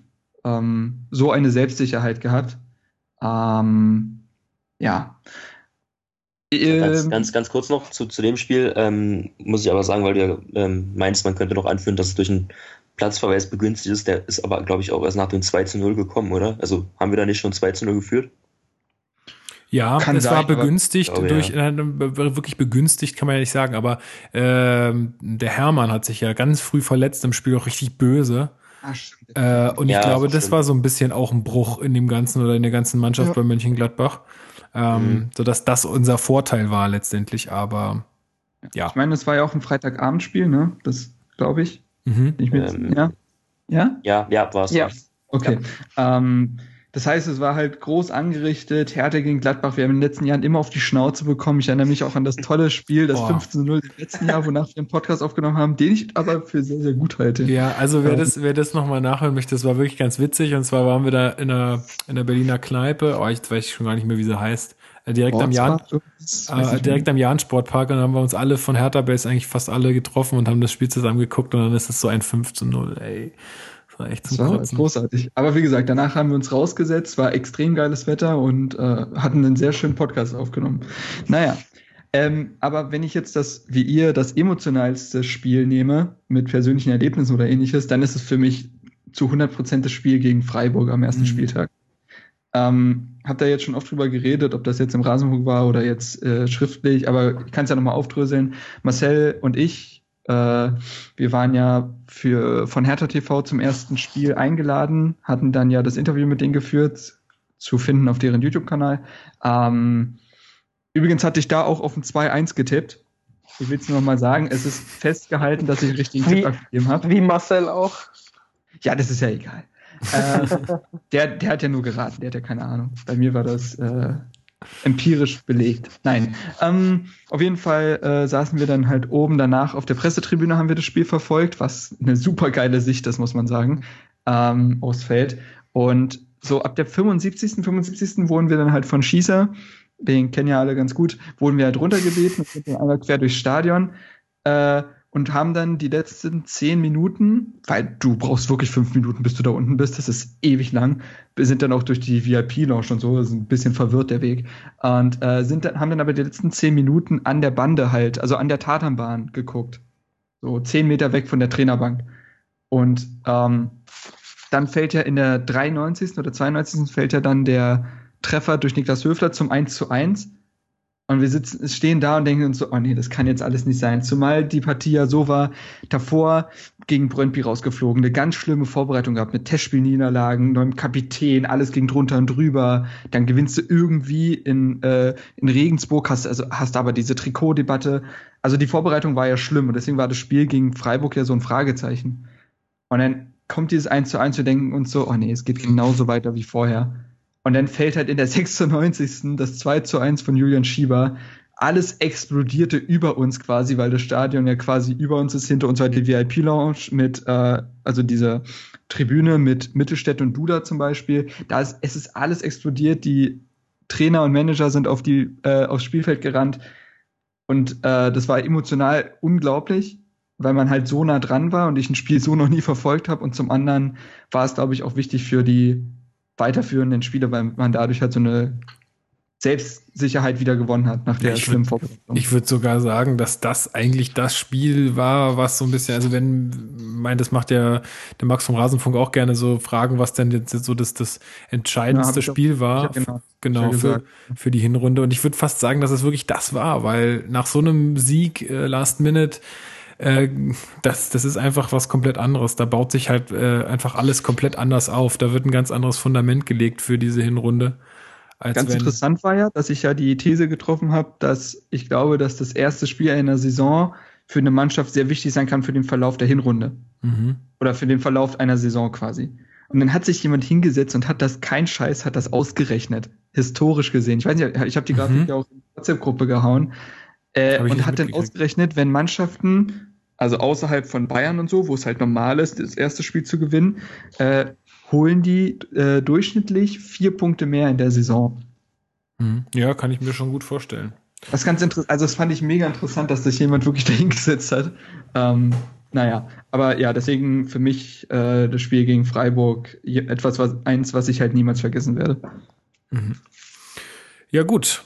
Cool, dann äh, würde ich mal sagen, lese ich mal noch mal kurz äh, vor, was uns so äh, auf Facebook erreicht hat. Da hat uns Jan geschrieben, schöne Grüße, der auch letztens hier im Podcast bei uns war. Für ihn ich schulde ihm auch 13 Euro. Oh je. Ähm, äh, ja, äh, Spieler der Hinrunde war für ihn Rune Jahrstein, äh, das Spiel auch Gladbach und äh, Tor der Hinrunde war für ihn das 1 zu 0 in Dortmund, Ibisevic auf Stocker. Äh, noch Fragen? Fragezeichen, hat er geschrieben. Ähm, Olaf Kai Schubert hat uns Rune geschrieben, also auch Rune Jahrstein. Und äh, der Len Peters hat uns wieder ein Hammer-Kommentar äh, geschrieben. äh, ich weiß gar nicht, warum der so komisch ausgegraut ist bei mir hier auf dem Handy. Aber wenn ich das jetzt mal noch schnell zusammenfassen kann, also er hat, äh, also wenn man mal Rune außen vor lässt, hat er, glaube ich, geschrieben, dass Stark oder Stocker für ihn die zwei Spieler der Hinrunde waren. Ähm, Mönchengladbach für ihn das Spiel der Hinrunde. Und was haben wir beim, beim Tor? Hat er was zum Tor dahin oder war für mich entweder war? Ah, genau. Plattenhardt gegen Darmstadt, Schieber gegen Freiburg oder Stocker gegen Schalke. Auch alles Tore, die wir jetzt schon genannt hatten. Genau. Und dann hat er noch so ein bisschen was äh, geschrieben zu Sachen. Da kommen wir erst noch dazu. Ja, also wer, wer das, äh, lest euch das mal durch. Da steckt ganz viel drin. Kann ich jetzt hier nicht äh, ausführen. Ähm, Aber Dankeschön dafür. Genau, danke. sich immer viel Zeit. Jo. Gut, dann sind wir mit dieser äh, Nominierung äh, quasi durch. Jo. Mhm. Ja, vielleicht kommen wir doch noch mal auf äh, die entscheidenden Faktoren der Hinrunde. Also wir hatten jetzt schon gesagt, dass wir das erste Spiel da gewonnen haben und dann auch noch so emotional gewonnen haben, war sicherlich ein Faktor. Äh, wir können das relativ schnell abreißen, äh, weil das wurde, glaube ich, auch schon ganz oft gesagt. Ähm, eine Sache, die wir auch immer schon ganz oft gesagt haben, war, dass die Mannschaft zusammengehalten wurde in der Transferphase im Sommer ein ganz großer Punkt. Ähm, wie würdet ihr das denn sehen? Max, vielleicht du, meinst du, dass auch die schwachen Leistungen der Top-Teams oder vermeintlichen Top-Teams, wie jetzt zum Beispiel Leverkusen oder Schalke oder jetzt schwache Leistungen will ich gar nicht sagen, aber dass Dortmund auch noch hinter uns steht, meinst du, das hat uns auch einfach geholfen oder sagst du, das ja, ist so wie es ist und ähm, prinzipiell würde ich jetzt mal sagen, das hat uns nicht geschadet dass die, äh, dass, dass die Teams gepatzt haben. Ich meine, äh, was uns aber auch gut getan hat, dass wir immer, immer noch unter dem Radar laufen. Zu Beginn der Saison war der erste FC Köln das Thema Nummer eins. Äh, dann sind die oben rausgefallen, dann auf einmal Leipzig und wir haben uns da oben einfach festgemausert. Was weiß ich, wir haben uns einfach festgesetzt und ähm, gehören da zumindest nach 80 Prozent der Hinrunde äh, gehören wir da auch hin. Ja. Würde ich auch also, so sehen. Wenn man sieht, wir haben 30 Punkte geholt. Also. Ähm, Und die, Rück äh, die Hinrunde ist noch nicht vorbei.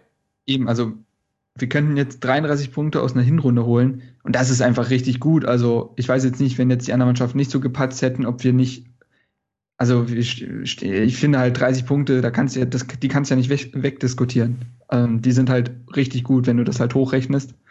Ähm, ist jetzt nicht so, dass wir da mit 24 Punkten oder so auf dem dritten stehen.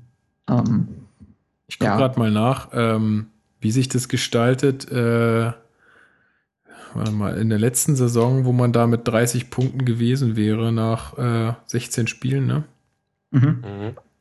Ja, aber red ruhig mal, red, red ruhig ja, mal weiter. Also, Marc, man muss natürlich auch sehen, äh, die Spiele müssen auch erstmal gewonnen werden. Egal, ja. äh, Schalke hat eine Schwächephase, musst du auch erstmal gewinnen. Gladbach spielt eine, eine bescheidene Saison, musst du auch erstmal zu Hause 3-0 besiegen. Äh, du musst einen Punkt in Dortmund holen. Genau, egal welche Vorzeichen, du musst es erstmal erstmal bewerkstelligen.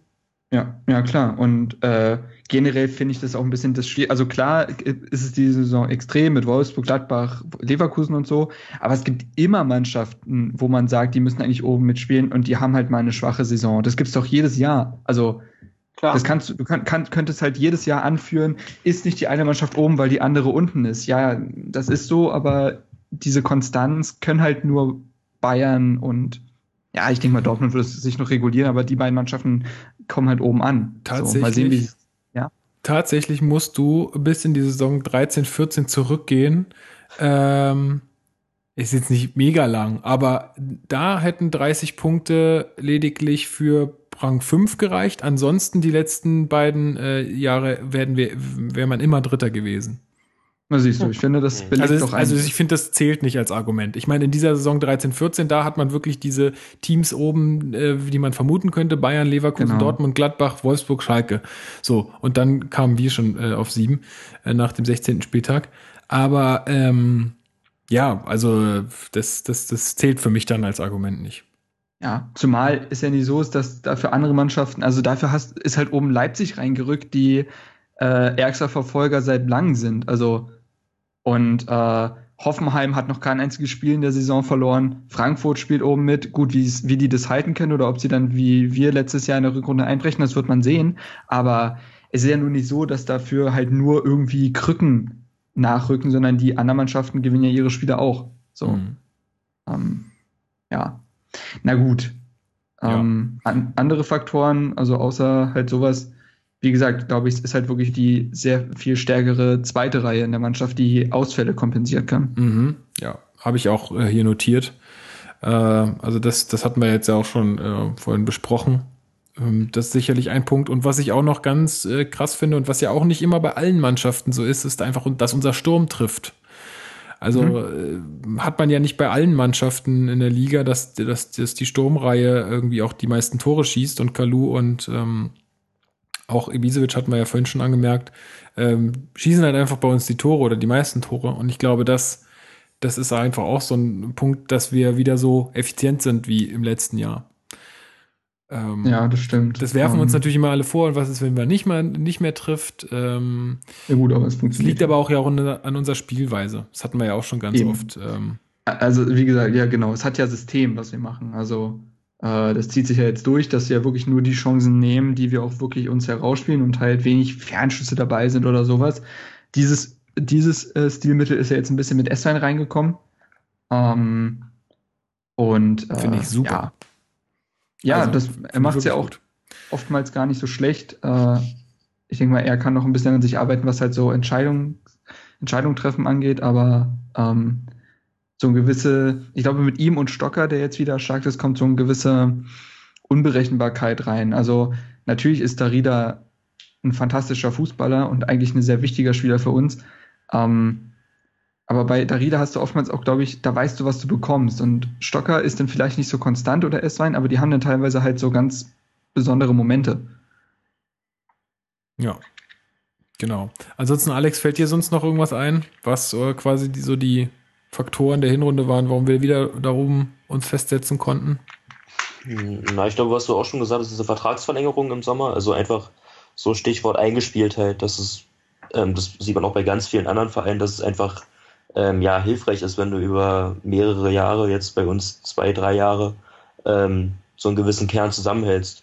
Also bei uns ist es jetzt halt ähm, so diese Achse um Brooks, Langkamp, ähm, Schellbrett, auch Ibisevic, Kalu würde ich dazu zählen ähm, die jetzt einfach Plattenhart. schon. Genau, Plattenhart, ja. Die jetzt einfach schon über einen längeren Zeitraum ähm, zusammen spielt und man merkt ja auch in dieser Saison, dass wieder ähm, spielerisch auch ein Fortschritt erkennbar ist im Vergleich zur Saison davor. Genau. Mhm. Was ich halt interessant finde, es gab jetzt ein Interview mit Julian Baumgartlinger. Ich weiß nicht, ob ihr das gelesen habt. Das war extrem interessant, weil da wurde auch so ein bisschen über Gesellschaften geredet und so, aber auch halt über Fußballtaktiken. Und er meinte halt, äh, was den heutigen Fußball halt so manchmal so ein bisschen unattraktiv macht, ist, dass es sehr viel leichter ist, destruktiv zu spielen, als ähm, halt konstruktiv. Und damit meint er halt wirklich mit dem Ball was zu machen, aktiv mhm. den Ball haben zu wollen. Und mhm. tatsächlich ist ja, würde ich Hertha generell eher zu einer Mannschaft zählen, die den Ball haben will. Und daran ist dann vielleicht auch so ein bisschen halt dann diese Downphase am Ende äh, erklärt, weil ich glaube, mental, das sagt ja Dada immer wieder, mental verlangt das Spiel, unser Spiel den Spielern sehr, sehr viel ab. Weil du ständig halt äh, mit dem Ball was machen musst.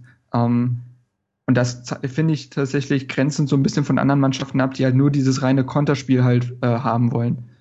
Was ich ganz interessant finde, dass wir momentan durchaus einen eigenen Stil haben. Ja, das Interview ja. habe ich auch gelesen. Das ist äh, wirklich sehr interessant gewesen, ja. Also st stimme ich dir grundlegend zu, aber vielleicht kann man das jetzt auch schon mal so mit Hinblick auf die ähm, Rückrunde oder was man besser machen kann, so ein bisschen thematisieren. Warum sind wir denn der Meinung, dass dann gegen vermeintlich stärkere Teams komplett umstellen zu müssen? Also, dass, dass wir gegen Bayern uns anpassen, so sagt keiner was, kann, glaube ich, jeder verstehen. Aber ich mhm. verstehe nicht, warum wir gegen Leipzig so auftreten, als ob wir gegen Barcelona spielen würden. Das hat irgendwie keiner so richtig verstanden. Also ja. das einzige Argument, was ich sehe, ist halt, dass äh, drei Tage später das Spiel gegen Darmstadt anstand, das Heimspiel, was man wahrscheinlich unbedingt gewinnen wollte. Ich, ich sage jetzt nicht, dass es damit entschuldigt ist, aber das mhm. ist so mhm. die einzige Erklärung, die ich jetzt wirklich finde. Ähm, mhm. Ansonsten, ja, ja, hätte man anders auftreten müssen. Naja, gegen, dass man sich gegen Bayern umstellt, sehe ich jetzt auch nicht unbedingt ein. Also ich bin zum Stadion gelaufen äh, in München und habe die Aufstellung gesehen und wollte sofort wieder heimfahren. ja, jetzt, jetzt mal wirklich, das ist von vornherein weggeschenkt, das Ding. Und so wie ja, Darmstadt, ja. Darmstadt hat, hat gekämpft, jetzt mal als, als Beispiel, die haben zu Hause gespielt, gekämpft und haben eigentlich nur durch diesen Kracher von Costa verloren. Mhm. Ja, ja es, ist, es ist echt schwierig, ne? Also es generell, wenn, wenn sowas halt funktioniert, dann sagt man, hey, äh, gut, dass Dada so einen Matchplan hat. Wenn es halt nicht funktioniert, dann ähm, ja, war es halt der komplett falsche Weg. Also an sich würde ich ja auch so sagen, dass man äh, da selbstbewusst sein sollte und sagen sollte, ja, wir ziehen jetzt unser Spiel durch, aber ah, das glaube ich, das ist manchmal leichter gesagt als getan. Hm. Hm. Gut, wenn wir sonst keine keine Sachen mehr dazu haben, dann würde ich fast schon aufs, äh, aufs Trainingslager zu sprechen kommen. Ähm, ja, wir, wir, sind ja dieses Jahr nach äh, Malle geflogen. Zu Mallorca, Jens. Äh, weil man, ähm, oh Gott. ähm, Dschungelcamp, Leute. Ähm, Alle Hertha-Spieler kommen mit Vox-Tattoo zurück. real äh, weil man die politische Lage in, in der Türkei, weil man ja sonst mal nach Belek geflogen ist. Ich glaube, es war, es ist dieser, oder ich glaube, das war auch im Rasenfunk, der das erwähnt hatte. Ich glaube, dieses Jahr ist keiner nach Belek geflogen. Nicht eine Mannschaft. Das ist voll heftig. Rot-Weiß Essen. Ja? Ja, oder ja. Rot-Weiß Erfurt, einer von den beiden. Gut. Aber ansonsten keine einzige deutsche Mannschaft. Schon krass, ja. Naja, auf jeden Fall ist man dieses Mal nach äh, Mallorca geflogen und hatte da auch anscheinend sehr, sehr gute Bedingungen. Ich glaube, das geht jetzt am Sonntag, oder heute geht es zu Ende des Trainingslager. Also wir sind am, am, am, Rückweg. Am Samstag, genau, sind wir gerade. Ähm, und ja, wohl beste Bedingungen. Dada hat gesagt, er würde die Note 1 vergeben für dieses Trainingslager oder für die, für die Bedingungen und auch für die Arbeit, die die Jungs so gemacht haben. Ähm, ja, man hatte zwei Testspiele. Ich habe das jetzt gar nicht verfolgt, diese Testspiele. Also einmal gegen den RCD Mallorca. Äh, Zweitligist, ne? Okay, in der spanischen Liga. Die ähm, kennt man schon, die haben auch sehr, sehr lange Erstliga gespielt, also die sind schon ein bisschen bekannt. Da okay. hat auch mal Samuel Eto'o. Samuel Eto'o. Ja. Stimmt, das ist doch sein Stammverein, wo er immer, er will doch irgendwann dahin zurückkehren. Mal gucken. Mhm.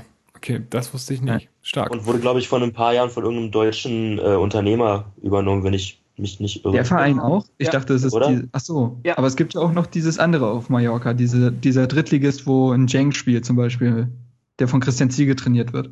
Ja, stimmt, den gibt's auch noch, ja. ja. Äh, war 1 zu 1 nach äh, der regulären Spielzeit, ne? Jo.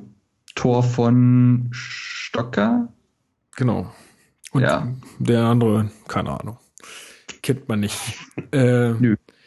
Und ja, das Elfmeterschießen hattest du ja vorhin schon gesagt, relativ äh, souverän. Hm. Alle verwandelt und dann hat äh, Jaschen nicht ge Kraft hat, Ach, Kraft hat nicht gespielt. Ah, ja, okay. ja, wobei im ersten Spiel, doch, warte mal, im ersten Spiel hat er, glaube ich, gespielt, im zweiten hat er nicht gespielt. Mhm. Meine ich. Mhm. Ja, da hat er irgendwie verletzt ausgesetzt. Da wollte man kein Risiko eingehen. Jetzt nichts Ernstes, aber da hat dann Kraft gespielt. Der hat auch einen Elfmeter gehalten. Also, dass Kraft mal einen Elfmeter erhält, hätte ich auch nicht gedacht, aber gut. Wahnsinn. Ja, ja stark. Der, der nutzt dieses Trainingslager, es ist geil. Ja, und ja. Äh, gegen UD Poblense, was auch immer das ist, keine Ahnung, habt ihr jemand eine Ahnung? Nö. Nö. Gut. Äh, 0 zu 1 äh, durch Julian Schieber. Äh, insgesamt hat jemand. Ja, ja, Vorlage von Alabi. Er war Kapitän. Richtig, da habe ich auch so ein komisches äh, Bild bekommen dann in, in der WhatsApp-Gruppe bei uns. Ja, was? Ja, von wem nur? Ja. 500, ähm, 500 Herzen. Habt ihr, habt ihr da irgendwie mehr zugesehen zu den Testspielen? Kann man dazu noch irgendwas mehr sagen? Also ich habe das wie gesagt gar nicht verfolgt. Ich habe auch gar nicht also die Leistung, kann ich da gar nicht gesagt. Es gibt Highlights-Videos auf dem Hertha TV-Channel. Sah ganz okay aus. Ähm, man muss sagen, also dieses Trainingslager stand jetzt nicht unter den besten Sternen, weil schon einige Spieler jetzt nicht voll oder gar nicht trainieren konnten. Also wie gesagt, Weiser ist zu Hause geblieben, Kalu ist auf dem, ist, auf, ist im Afrika Cup. Äh, viele Spieler kamen angeschlagen erst dahin, also Brooks und Langkamp werden mhm. jetzt so langsam aufgebaut. Deswegen haben auch sehr, sehr viele Jugendspieler mitgemacht. Ähm, wovon ja auch drei jetzt einen Profivertrag haben. Mhm, kommen wir später auch noch zu, ja. Ähm, und äh, Sinan Kurt hat sich schwerer verletzt. Ähm, Sprunggelenksverletzung wurde jetzt schon äh, operiert. Ich wollte gerade repariert sagen. Unschlecht. Naja, so vom dasselbe, oder? Ähm, nee, und er wurde operiert, äh, wird jetzt wochenlang ausfallen. An sich jetzt nicht der Riesenfaktor, aber ich glaube tatsächlich, jetzt wo ein Kalu halt fehlt, hätte Kurt ah. durchaus mehr Chancen gehabt, reinzurutschen. Echt bitter um, für ähm, ihn einfach, weil wir den ja, also wir ja, haben ja auch schon ganz oft gesagt, so, wir würden ihn gerne jetzt einfach mal auf dem Platz sehen und er, ich glaube, er war auch nicht so weit weg davon.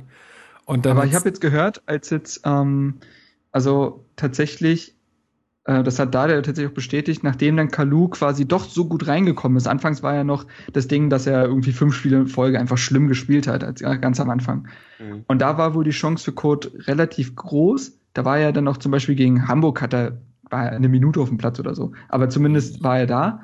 Und als den Kalu wieder besser geworden ist und Stammspieler wurde, hat er halt nicht mehr äh, mit Trotz reagiert und gut trainiert, sondern hat wohl wieder die Schultern hängen lassen. Ähm, mhm. Also, ja. Es ist so eine Einstellungssache, glaube ich, bei ihm. Aber gut, jetzt, jetzt ist, Jetzt ist er eh erstmal verletzt. Labert ihr mal weiter. Ich suche nochmal diese Liste raus mit den Jugendspielern, die mitgefahren sind. Da gab es nämlich eine ganz gute Auflistung von Ante Czovic. Ja, ja, schwieriges Ding mit Kurt. Also pff, anscheinend ja dann doch, äh, mein Gutes, was du jetzt gesagt hast, das hatte ich jetzt so nicht mitbekommen, aber dann ist es ja doch nicht so einfach, wie man sich das irgendwie vorgestellt hatte. Also wenn der ist ja jetzt auch schon eine Weile bei uns und du, du sagst, das eine Minute mal irgendwie dann auf dem Platz. Also der hat ja nicht ein Spiel mal irgendwie durchgespielt oder irgendwie so sich mal zeigen können scheint ja doch alles ein bisschen schwieriger zu sein als äh, vermutet. Ähm, gut, Duda, der Lang Langzeitverletzte, kann man hier noch nennen. Ähm, Brooks und Lang haben sie wieder fit. Die haben sich jetzt äh, komplett erholt, glaube ich. Die können auch spielen dann gegen Leverkusen. Was mhm. sehr cool ist. Ähm, ja. ja. ansonsten. Ich, ich, kann ja jetzt mal die Jugendspieler auflisten, ja. die mitgefahren sind. Ja. Einfach nur, damit sie mal Erwähnung finden. Ich glaube, es ist ganz schön. Arne Meyer, äh, dazu, dass er einen Profivertrag unterschrieben hat, das können wir ja gleich noch dann sagen, aber Arne Meyer, jetzt 18 Jahre alt im Trainingslager geworden, ist so das größte Juwel, was wir momentan in der Jugend haben. Das ist auch ähm, geil, du wirst in einem Trainingslager 18, ey, weißt du, was bei ja. mir passiert ist, als ich 18 geworden bin, ja? Und bei dem, der ist halt irgendwo im Trainingslager und kriegt vielleicht einen Orangensaft oder so zu trinken. Gut, weißt glaub, du noch, was da passiert ist? Nee. Aber das, genau das ist kann sich an ja. seine letzten sechs Geburtstage gar nicht mehr erinnern. Der denkt, der ist immer noch 18. Ja. nee, aber gefühlt, gefühlt Meyer, bin ich es auch noch. Ja, klar. Also, wenn du dich so fühlst, ich gönn dir das. ähm, nee, Arne Meyer, U18-Nationalspieler, Fritz Walter, Medaillenträger, gilt, wurde jetzt auch von diesem einen Magazin zu den 100 besten Jugendspielern gewählt, also weltweit ist so das Riesenjuwel, zentraler Mittelfeldspieler und äh, ja, der ist mitgefahren. Dann gab es Ugur Tesel, ähm, ist ein Rechtsverteidiger. Der wurde jetzt mitgenommen, weil Mitchell Weiser halt ausgefallen ist. Spielt für die U19. Ähm, soll, wie Ante Czovic sagt, ist er schnell, willensstark und schlägt gute Flanken. Ähm, ach nee, spielt für die U23. Achso, er hatte eine Voll äh, Knieverletzung in der U19 aber ist in der U23, spielt er jetzt wohl doch mit und äh, macht sich wohl ganz aufmerksam. Ja. Dann gibt es, oh Gott, Nikos Sografakis, ähm, 17 Jahre, ähm, ist ein Außenspieler, Rechtsfuß, der aber halt auf der linken Seite spielt. Das heißt, der zieht gerne nach innen, sucht den Torabschluss. Äh, auch ein sehr schneller Mann, spielt für die U18 Nationalmannschaft und äh, spielt aber in der U19 noch 15 Spiele, vier Tore. Dann haben wir Sidney Friede, der ist 18 Jahre jung, U19-Nationalspieler und äh, Mittelstürmer. Also hat in der U19 in 13 Spielen sieben Tore geschossen. Dann hat er noch in diesen, es gab ja jetzt diesen Premier League International Cup in England, mhm. äh, wo ja die U23 oder U19 mitgefahren sind. Da hat er in drei Spielen zwei Tore gemacht. Hat wohl eine sehr gute körperliche Präsenz und spielt teilweise auch schon mit der U23. Um, ähm, und der letzte ist Dennis Smarsch. 17 Jahre, Keeper, ist mitgefahren, weil man ja noch einen dritten Keeper brauchte, weil Nils Körber ja weiterhin noch mit Meniskusverletzung ausfällt. Äh, ist jetzt sehr schnell durch die ganzen Jugendmannschaften mitgegangen. Also ist jetzt mit 17 schon in der U19 und äh, hat ja jetzt auch tatsächlich im letzten Spiel, glaube ich, eine Halbzeit gespielt und da war er auch gut. Und äh, ja, ist so das Torwarttalent. Ja, das sind sie. Schön. Ja, also ja? Da, da merkt man auch wieder, dass Dade doch mehr auf die Jugend setzt, auch ähm, als vielleicht manche Vorgänger. Ja. Das ist jetzt den Namen Luca ja aber schön umschifft. ja. hey. Äh, mal so allgemein, wer, also was habt ihr so äh, gelesen? Was, wer war für euch so der, also Gewinner ähm, des Trainingslagers, habe ich jetzt so gelesen, war auch äh, Niklas Stark. Also dass der wohl okay. da sich sehr gut präsentiert haben soll. Äh, Habe ich jetzt mit ja. Kicker gelesen. Ansonsten, ja gut. Jordan Toro Nariga mhm, soll wohl genau. sehr gut gewesen sein. Wurde durchweg gelobt, auch in den Testspielen. Und da der meinte auch, also die Jungs, die halt, die Jugendspieler, die mitgefahren sind, müssen alle noch hart an sich arbeiten, um im Trainingslager, um halt in die erste Mannschaft zu kommen. Also die trainieren ja mit, aber wirklich mal in 18er Kader. Aber er sieht jetzt Toro Nariga schon als äh, 1B-Lösung für die Innenverteidigung an. Also ja, rückt gut. jetzt quasi nahtlos auf die Hegeler-Position mhm. im Kader. Da bin ich richtig Und gespannt ist, drauf. Das ist ja schon nicht schlecht. Also ja schon ganz steil jetzt in den letzten Monaten gegangen. Also ja gut, aber ich meine, wenn, ich auch Riesengewinner. Wenn man jetzt jemanden so mit so einem Vertrag ausstattet, dann muss man ihm finde ich auch die Chancen geben. Also äh, ja, klar, wen haben wir da jetzt auf der äh, quasi Abschussliste wollte ich jetzt sagen, aber äh, wie heißt er denn? Das ist doch auch Was, so ein, Vivo? ein junger Spieler, wo wo irgendwie so auch so geschrieben wurde, ja, der könnte vielleicht auch gehen, der auch einen Profivertrag bekommen hat. Ach, weiß ich Florian nicht. Puls? Ja. Meinst du den? Ja. Meine ich den? Ja, ich glaube schon. Weiß ich nicht. Kann sein. Also, der hat es ja nun nicht gepackt. Das ist ja, ja glaube ich, 21 und eine Minute gespielt gegen Bayern. Genau, richtig. Dann meine ich genau den. Ja, der hat ja auch ja. einen Profivertrag, ne? Ja, ja. Und das ist halt genauso das Ding. Also da, ähm, das, ja, finde ich schon cool. Also freut mich für Klar. den Typen. Also der letzte, der es geschafft hat, wenn du so willst, ist ja, naja, naja, ich weiß gar nicht. Entweder Mittelstädt oder Regese. Ich weiß nicht, wer jetzt davor oder danach war. Ähm, aber Beide ja. nicht, äh, ja, naja. Ähm, aber Mittelstädt hat ja auch, finde ich, schon den Sprung geschafft. Jetzt immer mal wieder. Durfte jetzt auch gegen Gladbach von Anfang an spielen. Ähm, und jetzt haben ja Florian Bark und Arne Meyer ihre Profiverträge unterschrieben. Florian Bark ist auch Innenverteidiger, meine ich. Mhm. Und äh, dann, ja, und dann halt Arne Meyer für acht, Achter bis Zehner. Ähm, und ich habe es ja auch in dem Artikel nach dem Hegeler-Verkauf geschrieben, dass halt jetzt diese Kaderstellen, wo vorher halt ein Ronny war, ein Vandenberg, ein Hegeler, diese Positionen werden halt jetzt mit äh, Talenten aufgefüllt, diese quasi dritte Reihe in einer Mannschaft, mit Spielern, die mal in den 18er-Kader kommen, aber halt sonst nicht wirklich dabei sind. Und ja. das finde ich halt ist eine sehr, sehr positive Entwicklung, wenn du halt nicht diese, ich sag jetzt mal übertrieben, satten, fertigen Profis hast, sondern halt wirklich die Jungs, die sich wirklich beweisen wollen, um, ja, es ist auf so viel. Rein finanziell ist es auch nicht blöd. Ja, also absolut. Weniger. Genau. Um, auf jeden Fall auf vielen, Ebenen, auf vielen Ebenen sehr, äh, sehr viel besser, weil, wie du schon sagst, du hast nicht so satte Leute irgendwie. Du hast äh, Leute, die sich total mit dem Verein identifizieren können. Also das hat die man auch bei dem, wollen. Genau, das hat man auch bei dem, bei dem Interview mit Toro Narina. Äh, ja, bla. Ist egal, wie er heißt. Toro Narida. ähm, genau, mit dem äh, gehört, dass er da auch Bock drauf hat. Äh, dann der finanzielle Aspekt, dass einmal die nicht so wahnsinnig viel verdienen wie die anderen und dass du, wenn sie es wirklich schaffen sollten, irgendwann mal du sie auch abgeben kannst oder ähm, verkaufen kannst, theoretisch. Also ich meine, manche Vereine leben davon, äh, dass sie das so machen. Äh, ist jetzt natürlich nicht das, das Ziel oder so, aber ähm, vom, ja klar, wenn man, wenn man finanziell das sieht, dann muss man das im Auge behalten. Ne? In den letzten Jahren ist nicht viel mehr gekommen. Die letzten Spieler, die es wirklich geschafft haben, sind äh, John Brooks und Nico Schulz. Mhm. So. Ja, und Nico davor war, ja davor, war lange, ganz lange Ebbe. davor war lange Ebbe und danach ist jetzt auch nichts mehr groß gekommen. Der, der es danach hätte schaffen können, ist Hani Mukta.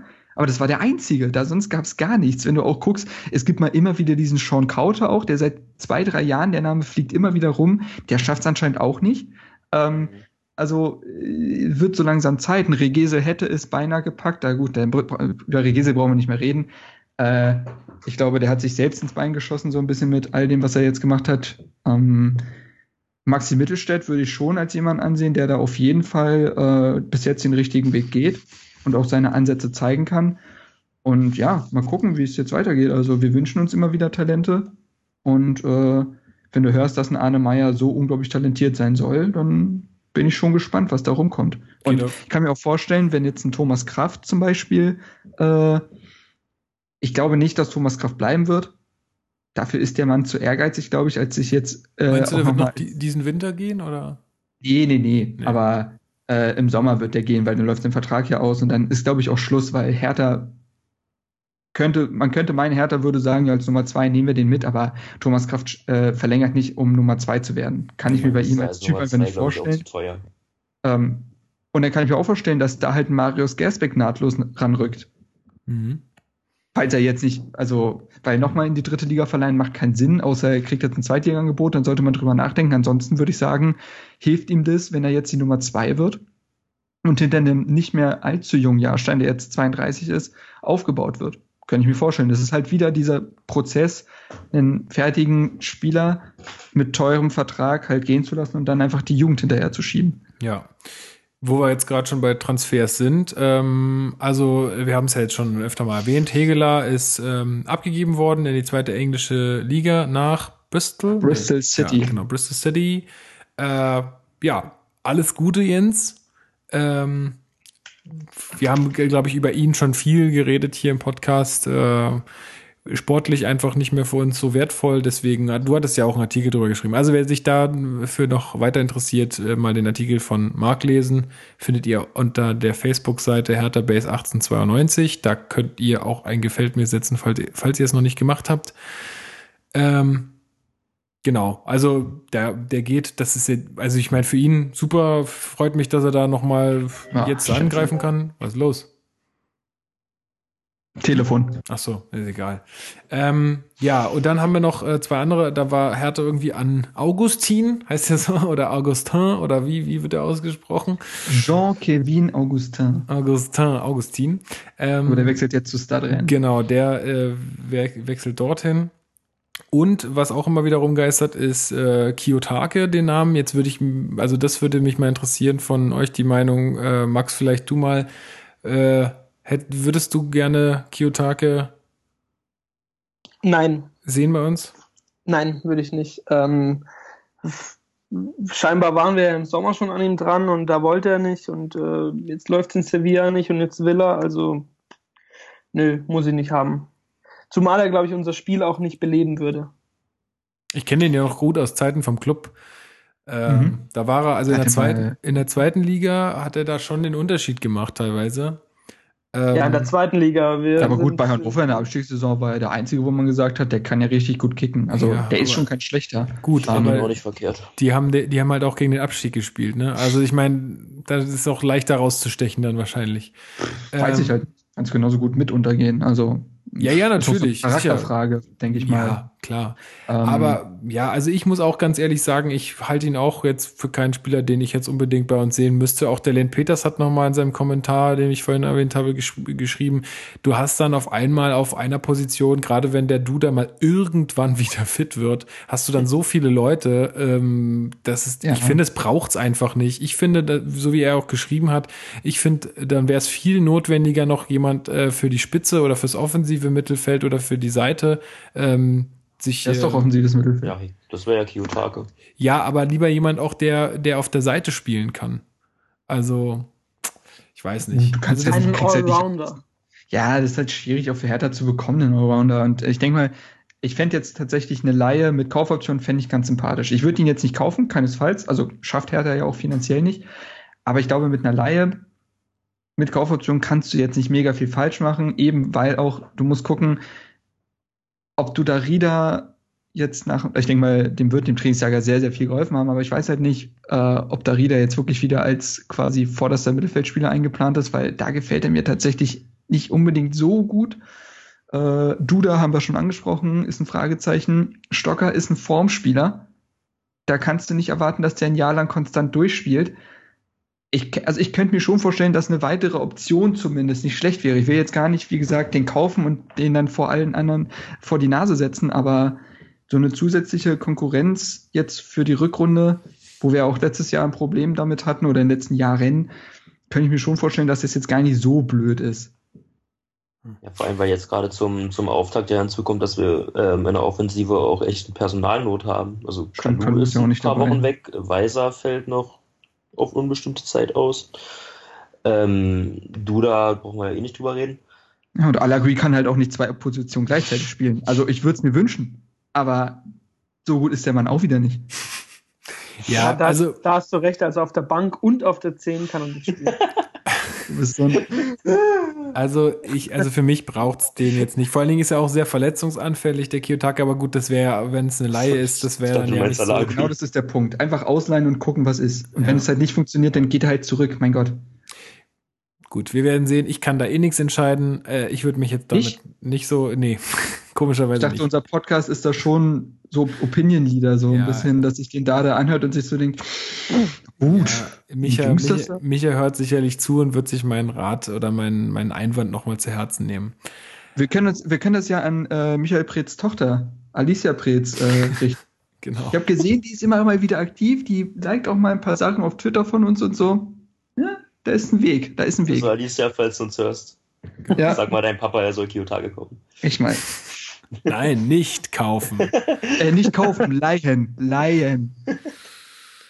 Ja, gut. Äh, noch irgendwas zu Transfers, was interessant ist? Also mehr habe ich jetzt, äh, hatte ich jetzt nicht mitbekommen. Ansonsten halt nur diese elendige Geschichte mit Baumjohann, ne? Ach also, komm, das, ist, da brauchen wir ja auch nicht daher, Ja, ganz kurz, dass man ja den Vertrag irgendwie auflösen will. Da gibt's jetzt aber nicht so viel Neues. Äh, Preetz äußert sich ja auch schon äußerst äh, distanziert zu ihm. Ähm, und, äh, der nervt nur noch. Der nervt. Ich habe den auch rausgeschmissen aus meinem Instagram-Feed und das nervt. Was? Der trainiert immer hart, okay? Ja, Work hard. Nervt mich total. äh, blessed, Hashtag blessed, Junge. Hashtag blessed. Ah, ja. ähm, nö, ansonsten gibt's nichts und sollte es ja auch nicht geben. Also nee. äh, wir haben nun echt keinen akuten Handlungsbedarf. Genau, das passt alles. Die sollen nur ich fit glaube, bleiben, die Leute. Genau, das ist der Punkt. Es sollten, also in der, im Winter gab's jetzt, ist jetzt eher der Punkt, dass die äh, Spieler wie Langkamp und Brooks und so weiter und Darida wieder halt auf 100 Prozent gebracht werden. Ähm, ja, das Einzige, was vielleicht noch interessant wäre, ist halt die Vertragsgespräche mit Kalu. Ähm, der Ber Kalu ist ja nicht äh, im Trainingslager gewesen, dafür aber sein Berater. Und mit trainiert. hat mittrainiert, ja. Genau. Ähm, Stelle ich mir gerade sehr cool vor. Ja. Hat, Deine merkt das in der dritten Trainingseinheit, Moment mal. ah, hier ist was faul. Nee, aber ähm, Ja, wie ist da der Stand der Dinge? Ja, gibt keinen, also man möchte halt verlängern, ganz klar. Also es war ja anfangs gab es ja so Aussagen von Preetz wie, naja, Kalu muss sich ja keine Sorgen machen, fußballerisch gesehen, ob jetzt bei uns oder woanders. Das war ja noch so, wo man gesagt hat, Moment mal, der, der soll sich schon in Berlin was vorstellen können. Jetzt heißt es, man möchte unbedingt mit ihm verlängern und er soll nach diesem Afrika Cup seine internationale Karriere beenden, äh, so dass er dann voll da ist. Und ich denke mal, bei Kalu geht es ja auch nur noch um zwei Jahre. Ja, na, da ist halt die Frage, und das hat der ja Preetz auch mit Recht angemerkt, dass es da halt die Frage ist, will der noch mal richtig Kohle verdienen, so wie wir das jetzt auch sehen äh, bei anderen Spielern, die dann wirklich nach China gehen oder so? Ähm, oder bleibt er halt in Berlin und äh, ja, kann mit, mit erhobenem Haupt da irgendwie seine Karriere beenden? Also, ja, wenn man ähm, sieht, der ist jetzt auch wirklich wichtig für uns geworden nach seiner schwereren Zeit. Hat er in sieben Spielen, war er an sieben Toren beteiligt. Ja, ja. Also ich meine, und ja, davon, also schlecht ist der Mann nicht, drei, das ist klar. Drei Tore gegen äh, Gladbach, zwei Vorlagen gegen Mainz, Tor gegen Wolfsburg und Tor gegen Darmstadt. Alles Partien, die wir gewonnen haben. Also der trifft jetzt nicht irgendwie zum 4 zu 0, sondern der ja, ist halt wirklich schon Nein. wichtig. Wie, wie findet ihr das denn? Also ich habe eine interessante Aussage von Prietz gelesen, dass er, also so Thema Afrika Cup, ähm, meinte, dass er ja sich natürlich Kalu schon im Trainingslager gewünscht hätte und dass er vor zwei Jahren, wo er mit der Elfenbeinküste den äh, Cup gewonnen hat, ähm, oder war es letztes Jahr, ähm, dass er letztes eigentlich genau, dass er eigentlich ein passender Zeitpunkt gewesen wäre, seine internationale Karriere zu beenden. Also ich fand die Aussage nicht so verkehrt. Ich kann ja, ja also den, ich den, eigentlich, den Hauch Unmuts schon so ein bisschen nachvollziehen. An sich kann ich das total verstehen. Also ich war ja erst auf deiner Seite, ich weiß, dass wir auch in einer WhatsApp-Gruppe drüber geredet haben, aber irgendwie, ja, ich weiß nicht, wenn du, ich guck mal, der ist ein Nationalheld. So. Mhm. Besonders nachdem jetzt ein Drogba oder so gegangen ist, ist der jetzt, glaube ich, so einer der größten Namen überhaupt. Mhm. Und ich glaube auch, dass es sein letztes Turnier sein wird. Der ist jetzt, der wird 32 irgendwann. Der ist, also der macht jetzt nicht nochmal ein Turnier mit. Ähm, dementsprechend glaube ich, mit dem Hintergrund, dass es sein letztes Turnier sein wird, können, ja, kann ich es dann menschlich doch schon verstehen. Aber ja, von Vereinsseite ist es natürlich immer schwierig für alle Vereine, die irgendwie solche Spiele abzutreten haben, ob das jetzt Manet bei Liverpool ist oder mhm. Bentaleb bei Schalke, das oder Aubameyang bei Dortmund. Äh, das tut halt immer weh. Ähm, mhm. Ja, aber ich kann es von der menschlichen Seite des Spielers schon verstehen, besonders wenn es halt das letzte Turnier sein sollte. Ja, aber, ich, ich ja auch, aber ja, sag. Ja, ich glaube, in Afrika ist es nochmal ein anderes Ding, für sein Land zu spielen. Das, mhm. Äh, mhm. das macht man halt doch nochmal ein Stück weit mehr mit Ehre als, gut, ich will jetzt niemand zu nahe treten, aber hier jetzt zu Lande. Also, als hier die europäischen Söldner. Nee, das, das sage ich nicht, aber ich verstehe halt, komplett, was du meinst. Kommt ich mir halt manchmal so vor, dass, äh, ja. Ja, aber es ist halt für ihn so, ja, so unglücklich, weil ich, ich finde, man hat bei ihm in jeder Phase ähm, seiner Zeit bei Hertha gemerkt, wie sehr er eine Vorbereitung braucht mit der Mannschaft. Ja, wie sein Fitnesslevel ja. wichtig ist. Absolut, ganz genau. Ja, klar, das ist, er war jetzt, er ist, ist, jetzt eigentlich wieder richtig drin und kommt dann wieder. Das ist ungelungen, aber ja, ja also machen wir es fest. Aus persönlicher Sicht kann man das verstehen. Aus Vereinssicht mhm. ist das mehr als bitter. Ja. Gerade halt jetzt in der Phase, wo uns so viel Potenzial, wo, wo uns so viel Personal abgeht. Ja, also wenn ich jetzt gucke, wir spielen, also ich weiß nicht, was er denn verpasst. Also, äh, also das Spiel gegen Leverkusen, ähm, das Spiel gegen Freiburg wird er verpassen. Ja. Ingolstadt noch, glaube ich, wenn sie ins Finale kommen. Und dann ja, ich wäre glaube, er gegen. drei im Worst Case, genau. Genau, wenn sie ins Finale kommen, dann würde er halt Leverkusen, Freiburg, Ingolstadt verpassen und ja. könnte eventuell, das ist immer so eine Frage, das letzte Mal war ja auch, dann gab es Feierlichkeiten, Flieger zu spät gewonnen und so. Ich würde, ich würde eher gegen, ja, ich würde eher gegen Bayern mit ihm rechnen als gegen Schalke. Und ja. Bayern ist dann auch wurscht. Ja, da ja, kann er auch nochmal pausieren. da kann er, ja genau, kann man Bayern nochmal hochlegen. Ähm, aber nee, ich glaube tatsächlich dann, ja, ist halt schwierig. Müssen wir mal gucken, wie dann Haraguchi und Esswein würden ihn ja sehr wahrscheinlich vertreten, wie die das dann machen. Na juhu, Haraguchi. da freuen wir uns ja. alle. Ja, muss man auch anscheinend, äh, im Trainingslager hat er wohl auch nicht so gut abgeschnitten, ne? Der gute Genki. Der, echt nicht? Ich also, gar nichts ich habe ich hab irgendwie was gelesen, dass der wohl auch nicht so die Wahnsinnsleistung gebracht haben hat, soll. Hat abgenommen, ist jetzt durchsichtig. genau. Das hatten wir auch schon mal ist, gesagt. Ist, ja. aber auch ein, ist aber auch ein Vorteil. Also auf dem Feld schwierig zu erblicken. Ja, absolut. Ähm, also der kommt immer aus dem Nichts. Ja. Gut. Ähm, hm. Dann sind wir so mit den Spielern, glaube ich, durch. Ähm, ich finde ganz bemerkenswert, was für Ziele ausgegeben wurden. Äh, ja. 30 Punkte sollen geholt werden. Äh, war zumindest so zu hören oder zu lesen oder beziehungsweise auch von offiziellen Kanälen äh, so verlautet worden. Äh, und na klar, also Ziel ist jetzt sechster Platz. Ich finde, das ist auch realistisch. Ähm, weil Max, du bist so ein Idiot. Ja, gut, wenn ihr es jetzt schon anspricht, Max hat in unsere WhatsApp-Gruppe gerade noch geschrieben, wenn Hegeler nach Mallorca gewechselt wäre, wäre er jetzt Mulligans. Ja. Oh. Hashtag Ibis. Oh, herrlich, ey. Jungs, jetzt reißt euch mal zusammen. Ja, Grüße an Ike Hessler. Genau. Ah. Ja, also ich finde, ähm, ich finde 30 Punkte zu holen äh, jetzt doch noch sehr ambitioniert, ähm, aber der sechste Platz ist, denke ich, äh, auf jeden Fall realistisch. Ich glaube nicht, dass man noch 30 Punkte holen muss, um den sechsten Platz zu erreichen, oder? Also das wäre ein bisschen nee. krass. Ja. Ähm, also. Ich weiß gar nicht, was so in den letzten Jahren zu Platz 6 gereicht hätte. Jetzt schaue ich mal schnell. 50 Punkte aufwärts, so 55 bis 50 würde ich sagen. Äh, Alex. Jahr hatten wir doch 50, oder? Hatten wir 50 letztes Jahr? Ja. Und waren, glaube ich, punktgleich mit Mainz? Ja, ja genau. genau. Punktgleich mit Mainz und Schalke. Ja. Stimmt, also, Schalke war wegen Tordifferenz nicht mehr einzuholen, ne? Genau, genau. Ja, ja. Also wir haben jetzt 30 und wenn man noch mal dann sind wir Platz 4, würde ich sagen. Hm, ja, ja, so ungefähr, ja. Ja, man, naja, also ich weiß auch noch, wo Ibišević hatte auch ein kurzes Hertha-TV-Interview und dann wurde auf diese 30-Punkte-Marke angesprochen und meint so, ja, ist ambitioniert. Ähm, also auch er merkt, das ist ähm, heftig. Da muss natürlich wieder viel zusammenkommen, denke ich mal.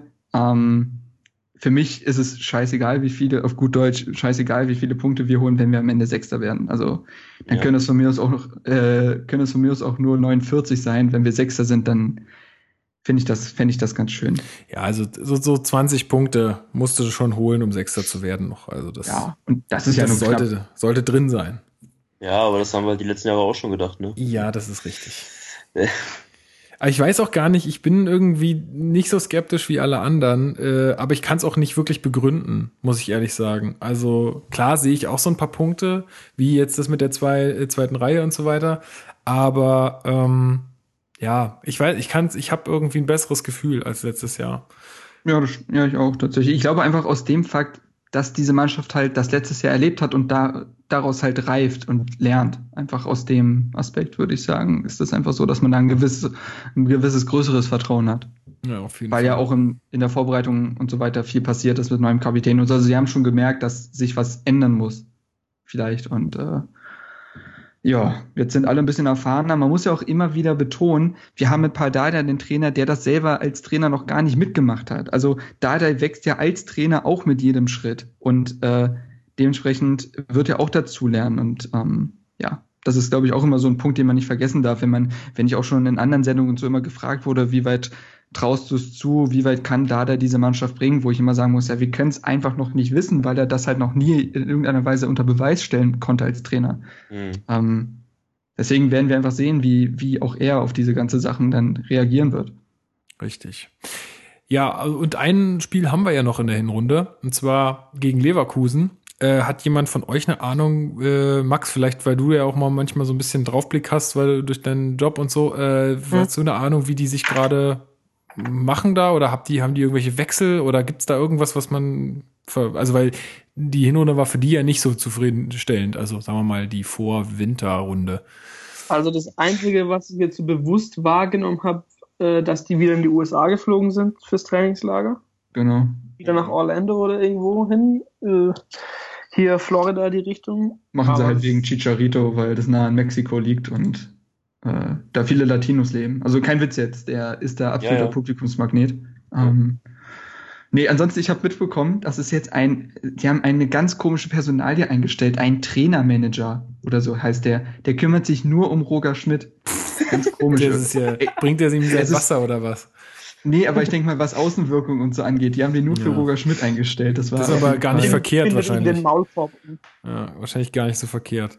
Ich, also ganz ehrlich, ich würde eher, äh, ich würde eher Rudi Völler einen Maulkorb verpassen. Ja. Also, ja, wahrscheinlich hat glaube, der den eingestellt, also diesen Trainermanager. Ja, also wenn du das ja. bei Dardai machst, der zeigt dir einen Vogel, ey. Der, der, der zerbeißt den äh, Maulkorb. Ich glaube, Roger Schmidt war auch nicht begeistert. Nee, wahrscheinlich nicht. Nee, ansonsten irgendwie Ömer Toprak hat jetzt bekannt gegeben, dass er gehen möchte. Der würde dann, ich weiß nicht, ob er jetzt im Winter geht oder im Sommer halt zu Dortmund. Äh, Volland ist jetzt zurückgekehrt nach einer Verletzung. Also eigentlich, eigentlich ist nichts Großes. Leverkusen. Bellarabi ist zurück. Das tut weh. Das könnte gegen uns wehtun. Ja, aber, aber das ist dann schon Spiel. Ja. Und auch sein erstes Spiel. Also er hatte kaum Spielpraxis jetzt dann. Scheiße. Also, ja, mal abwarten. Ich finde ja, Leverkusen war ja für uns jetzt so schlechtes Pflaster eigentlich in der letzten Zeit nicht, oder? Bin ich da irgendwie falsch? Das letzte Heimspiel haben wir 2-1 gewonnen. Auswärts 2-1 verloren. Gleichzeitig. aber auswärts. Ja. Ja, ich glaube, genau. auswärts haben wir seit Ewigkeit ah, okay. nicht gewonnen. Da. Ja, auswärts sahen wir eigentlich immer ziemlich schlecht aus in Leverkusen. Also waren immer meistens ziemlich aufregende Spiele, aber am Ende haben wir trotzdem verloren. Ja, wir haben viele Tore gemacht, aber auch viele Hütten gekriegt. Ja. Ja, vielleicht wäre ich da sogar schon mit einem schönen Unentschieden zufrieden. Ja, 0-0. 0-0. Ein schönes Unentschieden. 0-0. So ein schönes 0-0. Klar, wäre das schön, so ein Auftakt. Ja. Äh, mal hinten die Null. Vorne zwar auch, aber egal. wir machen jetzt einfach, wir machen langen Hafer, hoch und weit, bringt Sicherheit. Genau. Ja. Machen äh, das da hinten dicht. Ja, nee, also ich glaube, ich, glaub, ich könnte mit einem schönen Unentschieden, also schön meine ich äh, dann vielleicht so ein 2-2 oder so, könnte ich ganz gut Also ich glaube auf jeden Fall, dass Tore fallen. Ich weiß nicht. Es liegt jetzt aber auch an Leverkusen so ein bisschen, dass ich glaube, die sind immer für ein Tor gut. Aber ich würde so ein 1-1 irgendwie tippen. Ja, wenn wir jetzt 18 mal 0-0 spielen in der Rückrunde. Könnten wir auch. Sind wir, bei 8, sind wir bei 48 Punkten? Das könnte für Platz 6 sein. Seit wann ist Dirk Schuster in unserem Podcast? Er hat jetzt dazu geschaltet. Ja, aber ja, wie sieht's bei dir aus, Alex? Was, was tippst du für das Spiel gegen Leverkusen? Ähm, ich glaube, wir gewinnen 2-1. Schön. Alex, bist du's? Hey, jetzt hört mal auf hier. Das war eine spontane Eingebung. Okay. Ja, okay, jetzt verlieren wir. Danke, Alex. Wunderschön. Freut mich immer wieder. Gut, nee, ansonsten, was gibt's noch zu sagen? Achso, wer ist denn fit für, für Leverkusen? Also Brooks und Langkamp könnten die Innenverteidigung bilden. Ansonsten ja. sind auch eigentlich alle bis auf Weiser, Kurt, Duda, ja, na, Kalu halt. Ja, gut, Kalu ist weg, das ist klar, aber der ist ja nicht verletzt. Also, ja. also Aufstellung sehr wahrscheinlich dann halt Jahrstein, links Plattenhardt, Innenverteidigung äh, Langkamp, Brooks, rechts Pekarik, Defensive, also äh, sechs ist dann, würde ich mal auf stark Schellbrett tippen. Mhm. Äh, stark Lusti, so Lustenberger hatten wir jetzt gar nicht mehr. Ja, hm? stark Lustenberger. Äh, Lustenberger könnte auch noch, ja. Schelle, Lustenberger. Das ist halt immer die Frage zwischen den dreien. Aber ja. ich, äh, ich, ich glaube, Schellbrett ist einfach gesetzt und ja. jetzt hat Dada gesagt, dass mit zu 99 Prozent Starkheit spielen wird gegen Leverkusen. Also werden die wahrscheinlich spielen. Mhm. Dann hast du davor Darida links Genki, rechts Eswein, vorne Ibišević. Mhm. Boom. Ja, würde ja. ich auch so sehen. Gut. Ja, ähm, ja ich denke, dann sind wir soweit durch mit allem, ja. was wir so besprochen haben wollten. Ähm, Nochmal der Hinweis. Wer jetzt dran bleibt, wir besprechen jetzt nochmal die Kandidatenliste vom Dschungelcamp. Also ähm. kannst, du, kannst du schön selbst deinen eigenen Podcast aufnehmen und äh, schneiden und alles machen. Ähm, ich glaube, wir haben äh, in der letzten Zeit äh, oder lange nicht mehr irgendwelche Rezensionen auf iTunes bekommen. Äh, wollte ich einfach noch Mann, mal. Mann, Mann. Ja, weil manchmal muss ich will, wollte jetzt gar nicht so oft darauf hinweisen. Ich würde mich nur freuen, wenn da vielleicht jemand äh, noch mal jetzt in der letzten Zeit dazugekommen ist und der nicht weiß, dass es so eine Bewertungsfunktion gibt oder so und iTunes-Nutzer ist, dann, äh, wenn ihr das ganz gut findet hier, dann könnt ihr uns ja da mal bewerten. Ähm, uns dann netten Kommentar hinterlassen. Ansonsten das Wichtigste ist einfach, äh, das Verbreiten, äh, Kommentieren, Teilen, äh, das ist äh, uns das Wichtigste, äh, Wichtigste, damit wir das hier auch für viele Leute machen können. Und natürlich auch immer gerne, wenn äh, irgendwas blöd läuft oder wenn ihr irgendwas doof findet, dann immer gerne uns auch einen Kommentar mit Kritik hinterlassen. Können wir auch mit umgehen und solange das konstruktiv ist, ist es alles super. Ja, ansonsten unsere Homepage www.herterbase.de sei noch erwähnt. Ähm, da findet ihr auch alle anderen Kanäle, auf denen wir präsent sind. Und ja, dann bedanke ich mich bei euch dreien, dass ihr euch die Zeit genommen habt am Samstag. Uh, jetzt, wo kein Fußball läuft gerade, da kann man sich ja mal am Samstag 15.30 Uhr treffen, um, um, zu podcasten. Genau. Ja, und ich freue mich auf die Rückrunde und bald äh, bin ich ja dann auch in Berlin und dann äh, werden wir uns wahrscheinlich auch äh, mal einige von uns auch mal sehen. Max, du bist ein bisschen weit weg in München, aber äh, vielleicht kriegen wir das ja auch nochmal irgendwie hin. Ja, mit Sicherheit. Genau. Gut, dann. Äh, Spätestens zum Pokalfinale, ne? Genau. Sind wir, wieder der, sind wir wieder alle in der Stadt. Habe ich mir schon dick im Kalender eingetragen. Gibt gar keinen. Ich muss sagen, also es war eigentlich ganz geil, du, als du und Marcel fürs Pokalfinale da waren. Das, das hat Spaß gemacht. Also sehr ja, Marcel, gerne wieder. Marcel und ich haben uns letzte Woche getroffen ähm, und äh, wir haben uns eigentlich schon überlegt, dass wir gegen Leipzig äh, beim Heimspiel kommen werden. Warte, mhm. warte, warte. Ihr habt euch letzte Woche getroffen? Wir haben uns getroffen. Oh, ja, ich war. Also, ich, war davon, ich war ich, davon nichts. Ich war auf der Insel. Ach, ah, echt? Okay. Ja, ja. Ja, das können wir gleich noch im Off besprechen. Jetzt lass uns ja. erstmal hier äh, verabschieden. Wir werden interner ausgeplaudert hier. Mach, mach Schluss. Genau. Also dann äh, vielen Dank an alle Zuhörer. Ähm, habt noch eine schöne fußballfreie Zeit. Bald geht's wieder los in sechs Tagen, glaube ich, oder so? Fünf mhm. Tagen? Sechs Tagen? Ja, ja ähm, Genau. Und äh, wir, wir hören uns dann nach den ersten beiden Spielen nach der Winterpause nach Leverkusen und Freiburg und schauen mal genau. dann, wie wir reingestartet sind. So ist es. Gut, also dann, macht's gut, äh, bleibt sauber und bis bald. Tschüss. Tschüss. Ciao. An dem schönen Strand der Spree, dort spielt Hertha BSC.